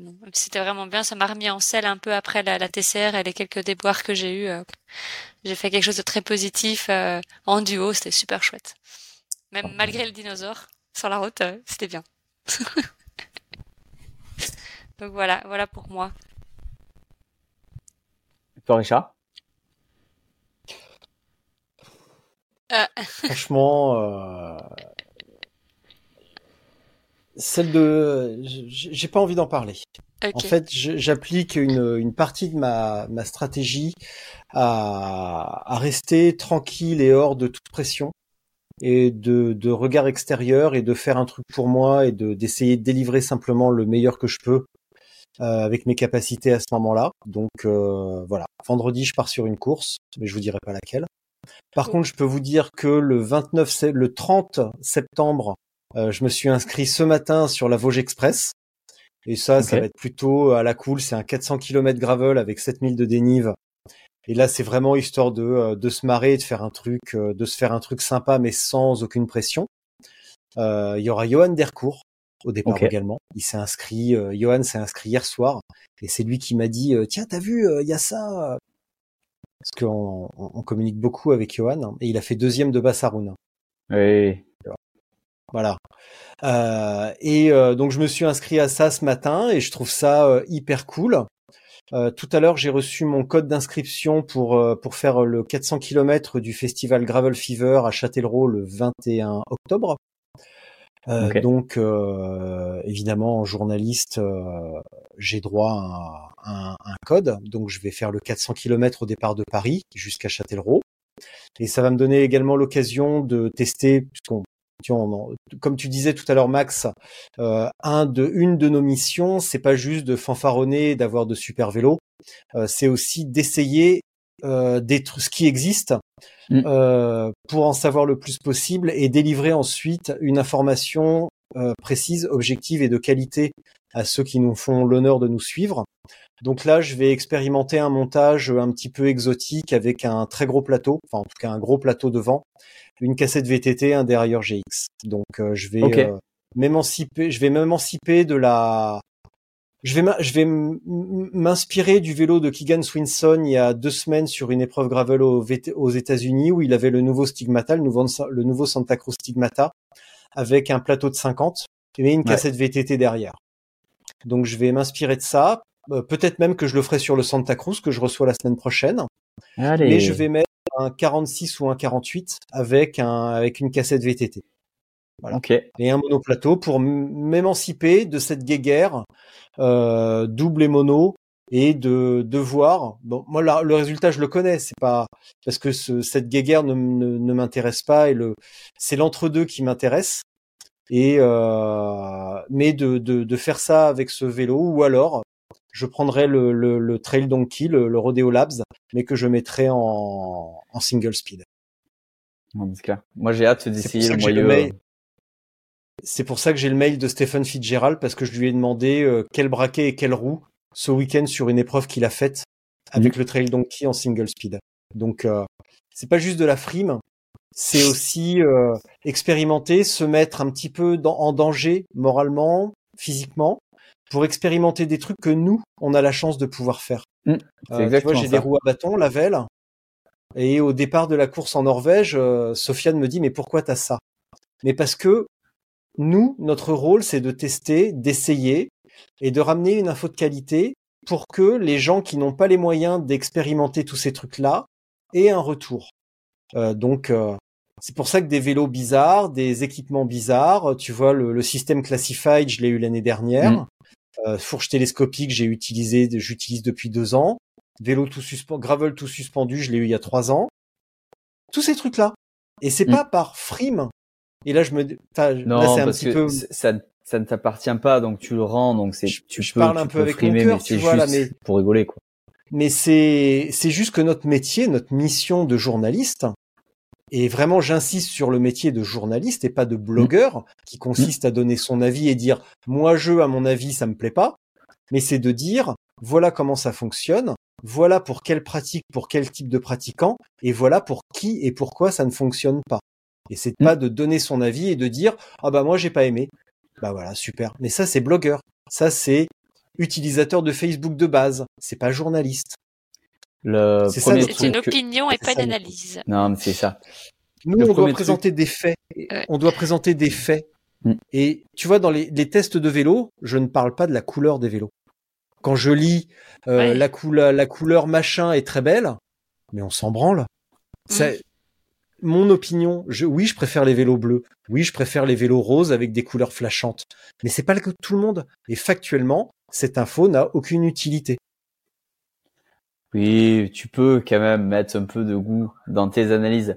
Mais euh, moi, par exemple, très peu. Très peu. euh, J'en mets le- très très peu. J'en mets très peu, Max. Très peu. Je parle pas de moi dans les tests. C'est pas moi que ça Mais concerne, c'est la en personne plus, qui va le j'avais- lire. J'avais lu, euh, C'est pas moi j'avais le lu euh, un des premiers, euh, le premier euh, Gravel, Planète Gravel. J'avais beaucoup aimé d'ailleurs ta façon de euh, de euh, de faire les tests. Et notamment, je crois que c'était un article sur Tubeless où tu avais fait intervenir euh, X personnes, Bah. Mais- où c'était hyper intéressant. C'est la Ça, base du journalisme. C'est de donner la parole à toutes les parties et surtout avec les gens qui sont pas d'accord avec nous. Mm. Et là, je te renvoie à la citation de Voltaire sur la, la liberté d'expression. Je suis peut-être pas d'accord avec vous, mais je me battrai pour que vous puissiez le dire. Et c'est exactement ça. C'est de simplement donner la parole à tout le monde. Et si tu n'es pas d'accord avec moi, Max, on peut débattre d'un sujet. Mais ce qui compte, c'est qu'on débatte et qu'on sorte nos arguments de manière posée et euh, et, euh, et et civilisée. Et qu'on ne soit pas d'accord, c'est tant mieux et vaut mieux. Parce que là où on est tous d'accord, c'est dans une dans une dictature. Et ça, c'est pas cool. C'est pas bon. Mais qu'on puisse débattre sereinement avec des gens qui ne sont pas d'accord avec nous, c'est important. Et quand on parle d'un vélo, on parle de vélos, de, de matériel qui sont conçus de manière générique pour, convenir à un maximum de monde, mais il y a forcément des gens à qui ça ne va pas convenir en termes de, de morphologie, de pratique, d'antécédents de santé. Donc il faut qu'on puisse dire ça, ça va, ça, ça ne va pas, et pour telle raison. Et je vais finir avec la frime, mais euh, il y a des vélos qui ont été revus un petit peu suite à des tests, parce que j'ai pointé des trucs qui n'allaient pas sur la morphologie, sur l'ergonomie, sur la, sur des frottements aux pneus avant. Il y a des trucs qui ont été revus avec ça. Ça, c'est de la Pas parce que ça me plaisait pas, mais parce que ça fonctionne pas. Et j'explique pourquoi ça fonctionne pas. Mais c'est le principal. Il faut. Euh, la- Voilà, j'ai arrêté avec la frime, je te laisse parler. Non, non. euh, moi, j'ai juste pas de à la dire frime. que C'est Le- du, c'est du métier. le le le Colnago de gravel qu'on m'a envoyé. En fait, j'ai choisi parce que j'avais droit à deux Colna- à deux vélos chez chez Colnago, un gravel et un route. Du coup, j'ai pris ce gravel qui est le seul modèle de la marque. La première chose que j'ai fait, c'est faire un tableau comparatif avec les autres vélos que je connaissais et les autres vélos de gravel qui existent pour comparer les géométries. Et euh, il y a en 2015, j'étais commercial pour euh, Santa Cruz et j'avais pris le Stigmata. Et euh, c'était le la c'était la euh, celui qui était orange là, orange et bleu. Et quand ce vélo est sorti euh, c'était Steve Pitt qui faisait la pub et qui disait ouais ça c'est du gravel. Et euh, et dans les magasins quand j'arrivais avec ce vélo on me disait mais euh, ouais c'est bien beau mais ton vélo euh, ça sert à rien en fait et du coup en fait j'avais démontré avec euh, la géométrie que c'était un vélo de cyclocross quoi. Et, euh, et finalement, mais- les gens étaient beaucoup plus réceptifs pour pouvoir acheter ce vélo plutôt que euh, C'est croyant que rigolo que tu c'était de juste Santa, un- un de- vélo de de Santa quoi. Cruz. Mais le, le, le, le Stigmata, jusqu'à cette année, et cette année, ils ont vraiment cartonné. Je l'ai pas encore roulé, je l'ai vu Mm. en avant-première en juillet. Euh, il était, euh, je l'ai, je l'ai vu au Pro Days, il était dans une, dans une pièce cachée, il y avait que, euh, que quelques personnes qui y avaient accès. Et c'est clair que cette année, ils ont passé un cap. Tu vois, la géométrie, elle est beaucoup plus longue, la potence, elle est minuscule, euh, la roue avant, elle part en avant, enfin, elle part comme ça avec la fourche. Donc oui, mais avant, c'était un gros cyclocross. Et il y a plein de vélos. Euh, les Scott, euh, les Scott Gravel Addict, c'était des gros cyclocross. Moi, Mhm. ceux que j'avais quand j'étais ambassadeur Scott, c'était les mêmes que les cyclocross prenaient pour la saison d'hiver. Tu vois, Ouais, pour la saison de pas. cyclocross, ils en avaient deux, ils mettaient des pneus de 33. Et moi, j'avais un gravel avec des pneus de 40, 42 et je me faisais engueuler parce que je, fr- je, je limais le cadre avec mes gros pneus. Et euh, le, ils le vendaient comme gravel addict. Mais en fait, c'était un cyclocross. Et il y a eu plein de vélos comme bien ça. sûr. Et c'est en train de changer. C'est en train de changer Mais trop lentement. Oui, mais ça Et c'est c'est pour ça que, le, que Canyon, et Canyon en plus joue très bien parce que ils ont vraiment cette segmentation entre le, le Grail et le Grizzle avec des tailles de pneus. Et ça, c'est, c'est vraiment très bien, je trouve. Euh, Là- Là-dessus, ils ont été, euh, ils ont été très forts et leurs géomé- leurs géométries sont très bien. Il y a rien à dire là-dessus. Il y a que les guidons. Ah, ça, le guidon, euh, le guidon du, euh, du, euh, du Grail, c'est vrai que ça déconne un peu, mais, Mais bon. c'est comme Renault guidon, avec là. l'avantage. Ouais. C'est comme Renault avec l'avantage. Ouais, avec la, avec la flexion, c'est. Mais euh, Tiens. ouais, c'est je c'est c'est pas ça qui fait aller c'est c'est c'est vrai c'est c'est c'est un peu comme les SP euh, et toutes les tout le tous les trucs avec les les les, les potences à amortisseurs les les tiges de sel à, avec un élastomère c'est bien parce que ça bouge un petit peu ça t'amène une sensation de confort mais ça t'amène pas le véritable intérêt d'une suspension qui est au-delà d'un confort et le confort c'est une notion complètement floue et l'intérêt de la suspension c'est aussi d'amener euh, ben, de mieux épouser le, le, terrain et aussi de t'amener du grip et de la et de la de l'accroche en virage. Complètement. de, c'est c'est ça que ça t'apporte. Et comparer euh, comparer un gravel avec une suspension à un VTT c'est une deuxième énorme connerie parce que nos voitures ont des suspensions et euh, nos les voitures les suspensions de nos voitures euh, la, suspension d'une Dacia, elle est pas faite pour prendre des gros drops comme avec un 4x4. Elle est juste là pour que la Dacia elle, elle parte pas en tonneau au premier virage. Voilà. Pour monter le trottoir, c'est juste ça. C'est. Ben oui, parce que ah oui, c'est vrai qu'en plus c'est. Bah oui, pour passer devant les, pour passer sur le trottoir quand tu vas chercher tes courses à Carrefour. Exactement. Allez vous déraper là, les gars et que tu es en retard pour ramener tes enfants à l'école. C'est fait pour ça. Un vélo, c'est fait pour ça, c'est pour faire des dérapages. Euh... Clémence. Je t'apprendrai à les faire. Tu dis ça parce que tu sais pas les faire. Non, mais c'est ça, moi, vous m'avez un peu perdu parce qu'en gravel, euh, je suis pas encore non plus euh, hyper instruite. Mais Clémence, tout à l'heure, tu, Clémence, tu disais tout à l'heure, j'ai parlé un petit peu avec Richard pour les épreuves et je vais te le redire et je te l'ai déjà dit, il est trop tôt pour y penser. Quand on sort d'un truc, échec ou succès, on a envie de repartir et on se pose la question euh, qu'est-ce que je vais faire? Mais là, il est trop tôt. Mais c'est pour ça que j'ai voyagé là d'abord. Mais oui. Et toi, une des solutions, c'est le off-road. Mais pour ça, effectivement, tu dois un petit peu progresser techniquement. Mais ah, J'ai un ami qui essaie de m'embarquer pour euh, l'Atlas, mais j'ai dit non mais ça va pas du tout. Là c'est beaucoup trop proche. J'ai aucune expérience, puis j'ai pas de vélo. Enfin, euh, c'est non. et tu me l'as déjà dit, et je te le dis aussi publiquement. la marche est trop haute la oui, marche est trop haute. Non, puis je suis pas. Euh, enfin, c'est bon, j'ai pas. Pour le moment, c'est c'est pas. T'en es capable potentiellement. c'est pas, un problème de potentiel. Pas, dans six mois, quoi. Enfin, non. Non, non. C'est dans deux ans, oui, mais pas l'année prochaine. Oui, bah, c'est quelque chose auquel euh, je me dis pourquoi pas un jour aller essayer, voir un peu comment ça se passe, mais pas, euh, je vais pas aller volontairement m'inscrire sur quelque chose sur lequel je sais, comme tu dis, que la barre est trop haute. C'est pas, c'est pas du tout un objectif. Non, non, c'est euh, non, non. Mais comme tu dis, c'est trop tôt. Puis moi, je voilà, je vais un peu décanter ici cette saison qui s'est bien remplie et puis euh, une année un peu euh, un peu chargée quand même. Et là, je vais voyager. Là maintenant, c'est voyage en septembre, voyage l'hiver et puis et puis voilà. On verra bien. Max, tu vas faire quoi, toi? Quand t'as fini les courses, tu vas faire des offs, tu vas faire des trips un petit peu. Qu'est-ce que tu vas faire cet hiver? Pour essayer de bah, déjà ton plan pour l'année prochaine Parce que alors quand, quand, quand, lorsqu'on a fait un, un, truc dans Planète Gravel ensemble que je t'ai présenté avec le vélo du pro, mm. tu étais encore en discussion avec JCN et je l'ai appris peu, peu, peu, de temps après, peut-être que toi aussi, mais tu étais mm. en discussion quand même à ce moment-là. Euh, tu étais quand même dans l'idée de passer, d'aller vers plus de professionnalisation. Oui. Donc maintenant, tu as passé un cap euh, avec JCN, qui à la fois est un frein, mais aussi qui t'offre beaucoup d'opportunités à plein de niveaux. Complètement. Euh, T'en es où avec ça et ton plan pour l'année prochaine, c'est quoi?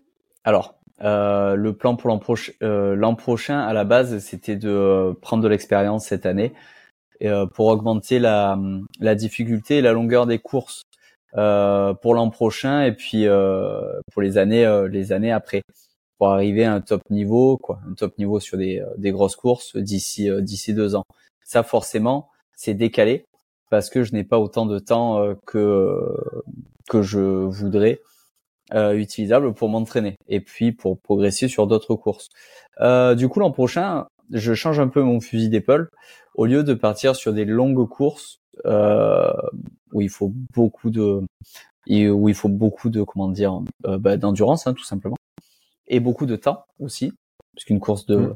une course de 10 jours euh, il faut, il faut, il faut pouvoir euh, se l'accorder. Euh, du coup, je vais faire des courses plus courtes, mais plus rapides pour augmenter, travailler ma vitesse et, euh, et sur du off-road euh, pour essayer de, de développer quand même mes capacités, continuer à, à m'apporter des, des du bénéfice entraînement et de la progression, Mais euh, du coup, ça va être des courses comme, euh, je pense que je vais me limiter à 1000 km, mais ça va être la, la base à jaune. Euh, J'aimerais bien Badlands. Euh, pourquoi pas la course en, en, en Norvège aussi, là. La Ah, que je Night. t'ai- tu l'as vu aussi? Mm. Ah, non, Et non, non, l'autre. Oui, non, non. celle que j'ai, 3000 celle, celle c'est que j'ai faite, Bright Ah ouais, Midnight. ouais. Euh, je peux pas Ah oui. faire des courses de plus d'une semaine en fait. Et du coup, je me suis Ah ouais. réinscrit à la Desertus parce que parce que c'est cool. Et euh, mais globalement, je travaille ma vitesse et cet hiver, ça va être de la balade, de la rigolade et un peu de cyclocross pour m'amuser quoi. Et pour développer ma vitesse. Je pense. Voilà. C'est Ça Je pense qu'on va s'arrêter là. En hiver, il y a le Rwanda. Et ouais, mais j'ai pas j'ai pas le j'ai cramé tous mes congés déjà. Ouais, mais c'est une semaine. Hein. Et ouais. Ah oui, Ah ouais. d'accord. C'est, c'est quand même, euh, tu vois, il y, a un côté triste dans ton, euh, dans ta situation, Max, mais là, c'est vraiment d'un point de vue strictement personnel. Euh, c'est, c'est ma, ma, ma, ma, mon côté perméable euh, au travail salarié et aux règles du travail salarié. C'est que c'est quand même dommage de bosser dans le vélo et de pas avoir, euh, d'être limité par ces cinq semaines ou, euh, ou je ne sais quoi avec, euh, avec JCN.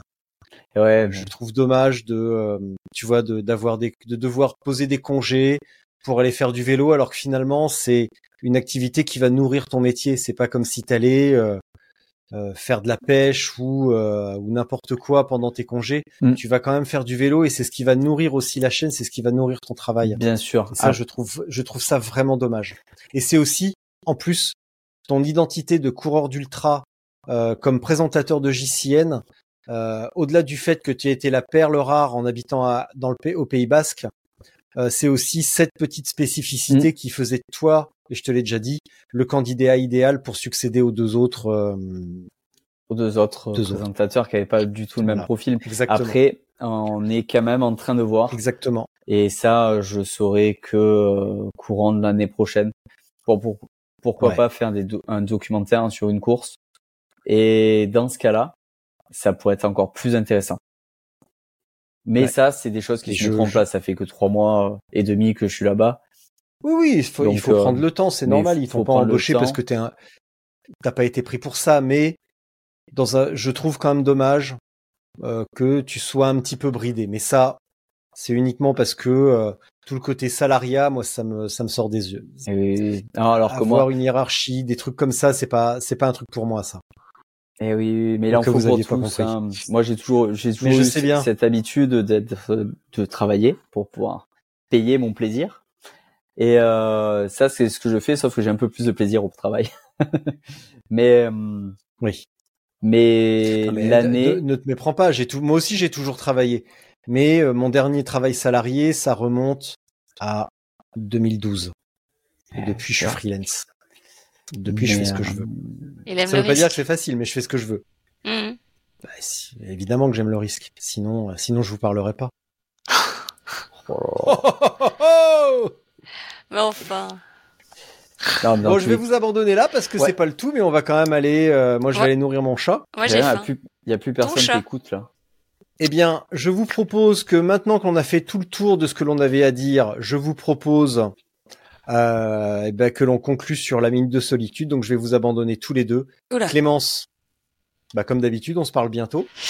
quand tu veux. Je te, je t'en- je t'enverrai un message en fin de semaine. Je t'enverrai un- Ok. une Tu photo au soleil. mystérieux, en- là. Ouais, mais non, tu le sais très bien. Toi, s'il y a bien quel... s'il y a bien quelqu'un qui ignore quelque chose de moi, c'est toi. Donc, Qui euh, ignore. bah, bien sûr. Moi, je sais tout ce qui se passe dans ta tête, mais toi aussi. Donc, tu sais très bien où je vais. Ça tu va. sais très bien ce que je vais Bah, faire. bien sûr, je sais. En tout cas, je, vous enverrai un petit message. Je sais, Clémence, je ne dis merci rien. comme d'habitude. Exactement, ne dis rien. Max, comme d'habitude, c'est un immense plaisir et je te dis à très bientôt au Pays Basque. Eh ben, écoute, merci beaucoup, à très Et vite, moi, Richard. je coupe. Ouais. Je coupe mon barda et je vous laisse continuer. Et vous vous souvenez, hein, quand on a fini, On laisse tout. je Ouais. reviens et vous laissez tourner. Ça va. Merci, Aucun Richard. problème. Allez, à bientôt. Ciao. Bon, du coup, du coup, Clémence, on est que tous les deux. Eh Dans ben, deux ans. Ouais, On est que tous les deux et je ne te vois pas. Je, je vois que moi, en fait. Toi, t'as disparu encore. Ah, bah écoute, moi je te vois. Oui, oui, oui. Et donc cette année, tu as arrêté la TC1 plus tôt que prévu. l'an prochain, pour Ah, pour l'instant, t'es pas sais pas, inscrit, j'avais- mais, fait mais un- dans deux ans, on s'y retrouve, on s'y retrouve parce que moi, je compte, c'est une épreuve que je compte faire et toi, tu vas te, Ah, réinscrire. C'est obligatoire. Non? Tu sais que j'y pense, je me dis qu'est-ce que je fais, qu'est-ce que je fais, mais l'année prochaine, je pense que c'est trop tôt. Enfin, je sais pas, mais comme dit Richard, de toute façon, là, c'est trop tôt pour penser à la suite, il faut quand même un peu décanter, et puis, si t'es tout le temps, tout le temps dans la compétition, euh, sur mon temps libre, hein, parce que moi, ça reste mes vacances quand même, hein, Mhm. je sais pas. Ouais, ouais, Donc, mais- c'est à chaque fois sur mes, mes congés payés que je fais ça, et euh, j'avais besoin un peu de, j'ai besoin un peu de souffler et de faire autre chose, parce qu'avoir le chrono dans la main, c'est gai, mais à un moment donné, euh, c'est bien un peu de, de profiter aussi, euh, de s'arrêter quand on a envie, de discuter avec des gens, et puis au hasard des rencontres, de peut-être euh, voilà changer un peu ta trajectoire. Mm. Mais euh, mais non, non, mais clairement, enfin, moi j'adore les courses, hein, c'est pour ça que, que je fais ça. Mais là, j'ai besoin de voilà de vraiment voyager. Voilà, l'idée d'aller à Stockholm, et puis après de, de j'ai pris j'ai posé deux mois là pour un peu voyager. hein. Le plan initial, c'est l'Asie du Sud-Est. Ça te régaler. euh, mais la TCR, écoute, euh, c'était extrêmement dur. Enfin, j'avais fait un petit, un petit euh, carnet audio là pour Oui. Richard. euh, il l'a, il l'a publié la semaine dernière.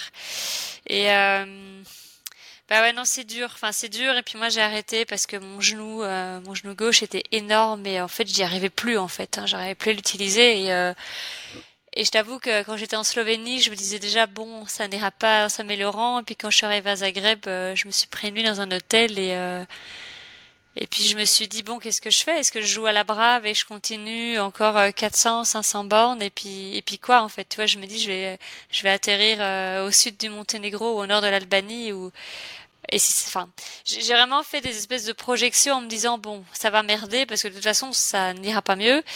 Comment je vais m'en sortir? Et puis finalement, la solution la plus sage, c'était de, de rentrer par Zagreb, tu vois. Ouais, ouais. Donc j'ai quand même mis une nuit, euh, j'ai mis une nuit pour me décider. Et puis quand j'ai pris la décision, euh, à la fois j'étais triste et contente en fait, tu vois. Ouais, je me suis dit bon, au moins c'est fini, totalement. le calvaire est fini. Maintenant on va gérer le rapatriement. Mm. Mais en même temps, je me dis mince, ça fait, c'était quand même deux ans de préparation, euh, Mm. quasiment euh, six mois de préparation de la trace, Ouais. beaucoup d'espoir. Enfin, j'avais juste envie d'arriver. Et puis finalement, bah voilà, on- voilà. Bah, c'est comme Non, ça. mais- Tu sais, bah je me suis oui. dit, moi je viens, je viens de l'équitation et je me dis, tu sais, en course, euh, en course d'endurance pour les chevaux, parce que ça existe, et ils courent euh, jusqu'à 200 km à la journée. Ben, en fait, tous les 20 km, ils ont un contrôle veto. Et Ok. s'ils boitent ou s'ils ont le cœur qui bat trop vite, ils sont éliminés. Tu vois? Et, Ouais, euh, je me dis, bah, pourquoi est-ce que moi, je m'infligerais un truc euh, qu'on n'inflige pas euh, à les chevaux? Là, je boite clairement. On va rester là, quoi. Ouais, Et j'ai vu un médecin, hein, au retour, j'ai vu un médecin et elle m'a dit, ah non, mais t'as bien fait, en fait, parce qu'après, j'aurais peut-être une convalescence de 2-3 mois, en fait. Tu vois? Ouais, non, je vois. Ça Et s'appelle et s'arrêter puis- au bon moment. Eh ben, ça, arrête au bon moment, puis se dire, là, l'enjeu euh, dépasse le jeu, et puis les, les conséquences euh, deviennent un peu trop, euh, enfin, pas intéressantes pour moi, et euh, puis je travaille aussi. Moi, je travaille debout, je suis infirmière, donc Ah oui, il oui. y a personne qui va travailler pour moi si je finis la Mm. TCR, hein, et qu'après j'ai plus de genoux. Non, mais Donc écoute, voilà, puis bon, écoute, bon, j'ai pas, je vais arrêter de me vautrer euh, là-dedans et de me retourner. euh, la décision, c'était la bonne et euh, je regrette pas. Ah, mais c'est clair. Et puis l'avantage, c'est En que tout cas, très belle épreuve. Mais oui. Bah, moi, j'ai attaqué le. Excuse-moi, je t'ai coupé. Non, non, mais euh, très belle épreuve à 200%. J'ai attaqué à l'idée de Ouais. faire de l'ultra distance dans la cuisine de chez ma sœur en 2015 en me parlant. euh, c'est elle qui me parlait de la TCR en fait. Bah évidemment, moi c'est pareil, euh, c'est parce que j'ai commencé à, à voir ces images-là et puis on a vu Fiona gagner en 2019 et je me suis dit, oh, si une fois je pouvais essayer. C'est ça. Mais, euh, mais je pense voilà. que peut-être, hein, je pense que peut-être j'y retourne, je pense que j'y retournerai, mais peut-être avec un, un mental différent, peut-être avec, je sais pas, peut-être mieux préparé mentalement. J'ai vraiment souffert mentalement et je crois que le fait que j'arrivais pas à bien manger, les hypoglycémies, ça te mine la tête. hein. Mm. Et euh, donc voilà. Bah, c'est pas grave, on peut pas tout réussir. Hein. Ben non, mais euh, ça rend plus Donc, fort. euh, C'est le principal.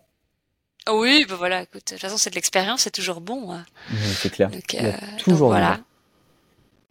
Eh ben voilà. Oh oui, bah, donc Écoute, tout, bien sûr. bah moi sur ce, je vais aller C'est me. une bonne fin, ça, non? Bah ouais, ouais, je pense. Mais est-ce que a Ouais. quelqu'un qui nous a écouté, bon, au moins Richard, il nous aura écouté. bon, dans Ah tous les oui cas. Et euh, pr- prends ton manteau hein, pour aller euh, pour aller en Suède. À Stockholm Ouais. Oui, oui, non, mais là, c'est clair que après le, le, le- la, la limite hypothermique que je me suis pris en Belgique, je me suis dit, bon, là, c'est bonnet, doudoune, euh, jambière, chaussettes, euh, à la totale, quoi. Clémence, il faut, faut qu'on y aille, on va se faire engueuler. Il est revenu, Richard. Et il est Allez. revenu, merde, il est revenu. Il va nous engueuler. Allez, bisous. Allez, salut. Ça va, je vous, dé- ça, ça va, Ouais. je vous dérange pas trop? Ah bah Allez, si, ciao. en fait. On travaille. Oh là là, les pipelettes Mais Ah, grave, là, mais je c'est fais ma thérapie post-SR, là, avec Maxime. Mais c'était très intéressant ce que vous avez raconté. Ah bon? Mais cela dit, Ah non, moi j'ai l'impression que je me vautre à chaque Non, fois dedans. cool. Là, c'est bon, il faut passer à autre chose. mais c'est ce que tu fais. T'en parles. Ah oui. Tu en parles. Et euh, quand on refuse d'en parler, eh ben, on n'est pas prêt d'en sortir. Ah mais non, mettre non, des mots et en parler, euh, c'est déjà, c'est déjà une manière d'avancer. Ah oui, non, moi j'en euh, rigole, c'est maintenant, y a pas de problème. hein. Enfin. Ouais. Allez, on conclut Allez, gros là-dessus. bisous. Allez, Gros bisous. Ouais, allez, Ciao. Salut. restez en ligne, restez en ligne. On bouge pas.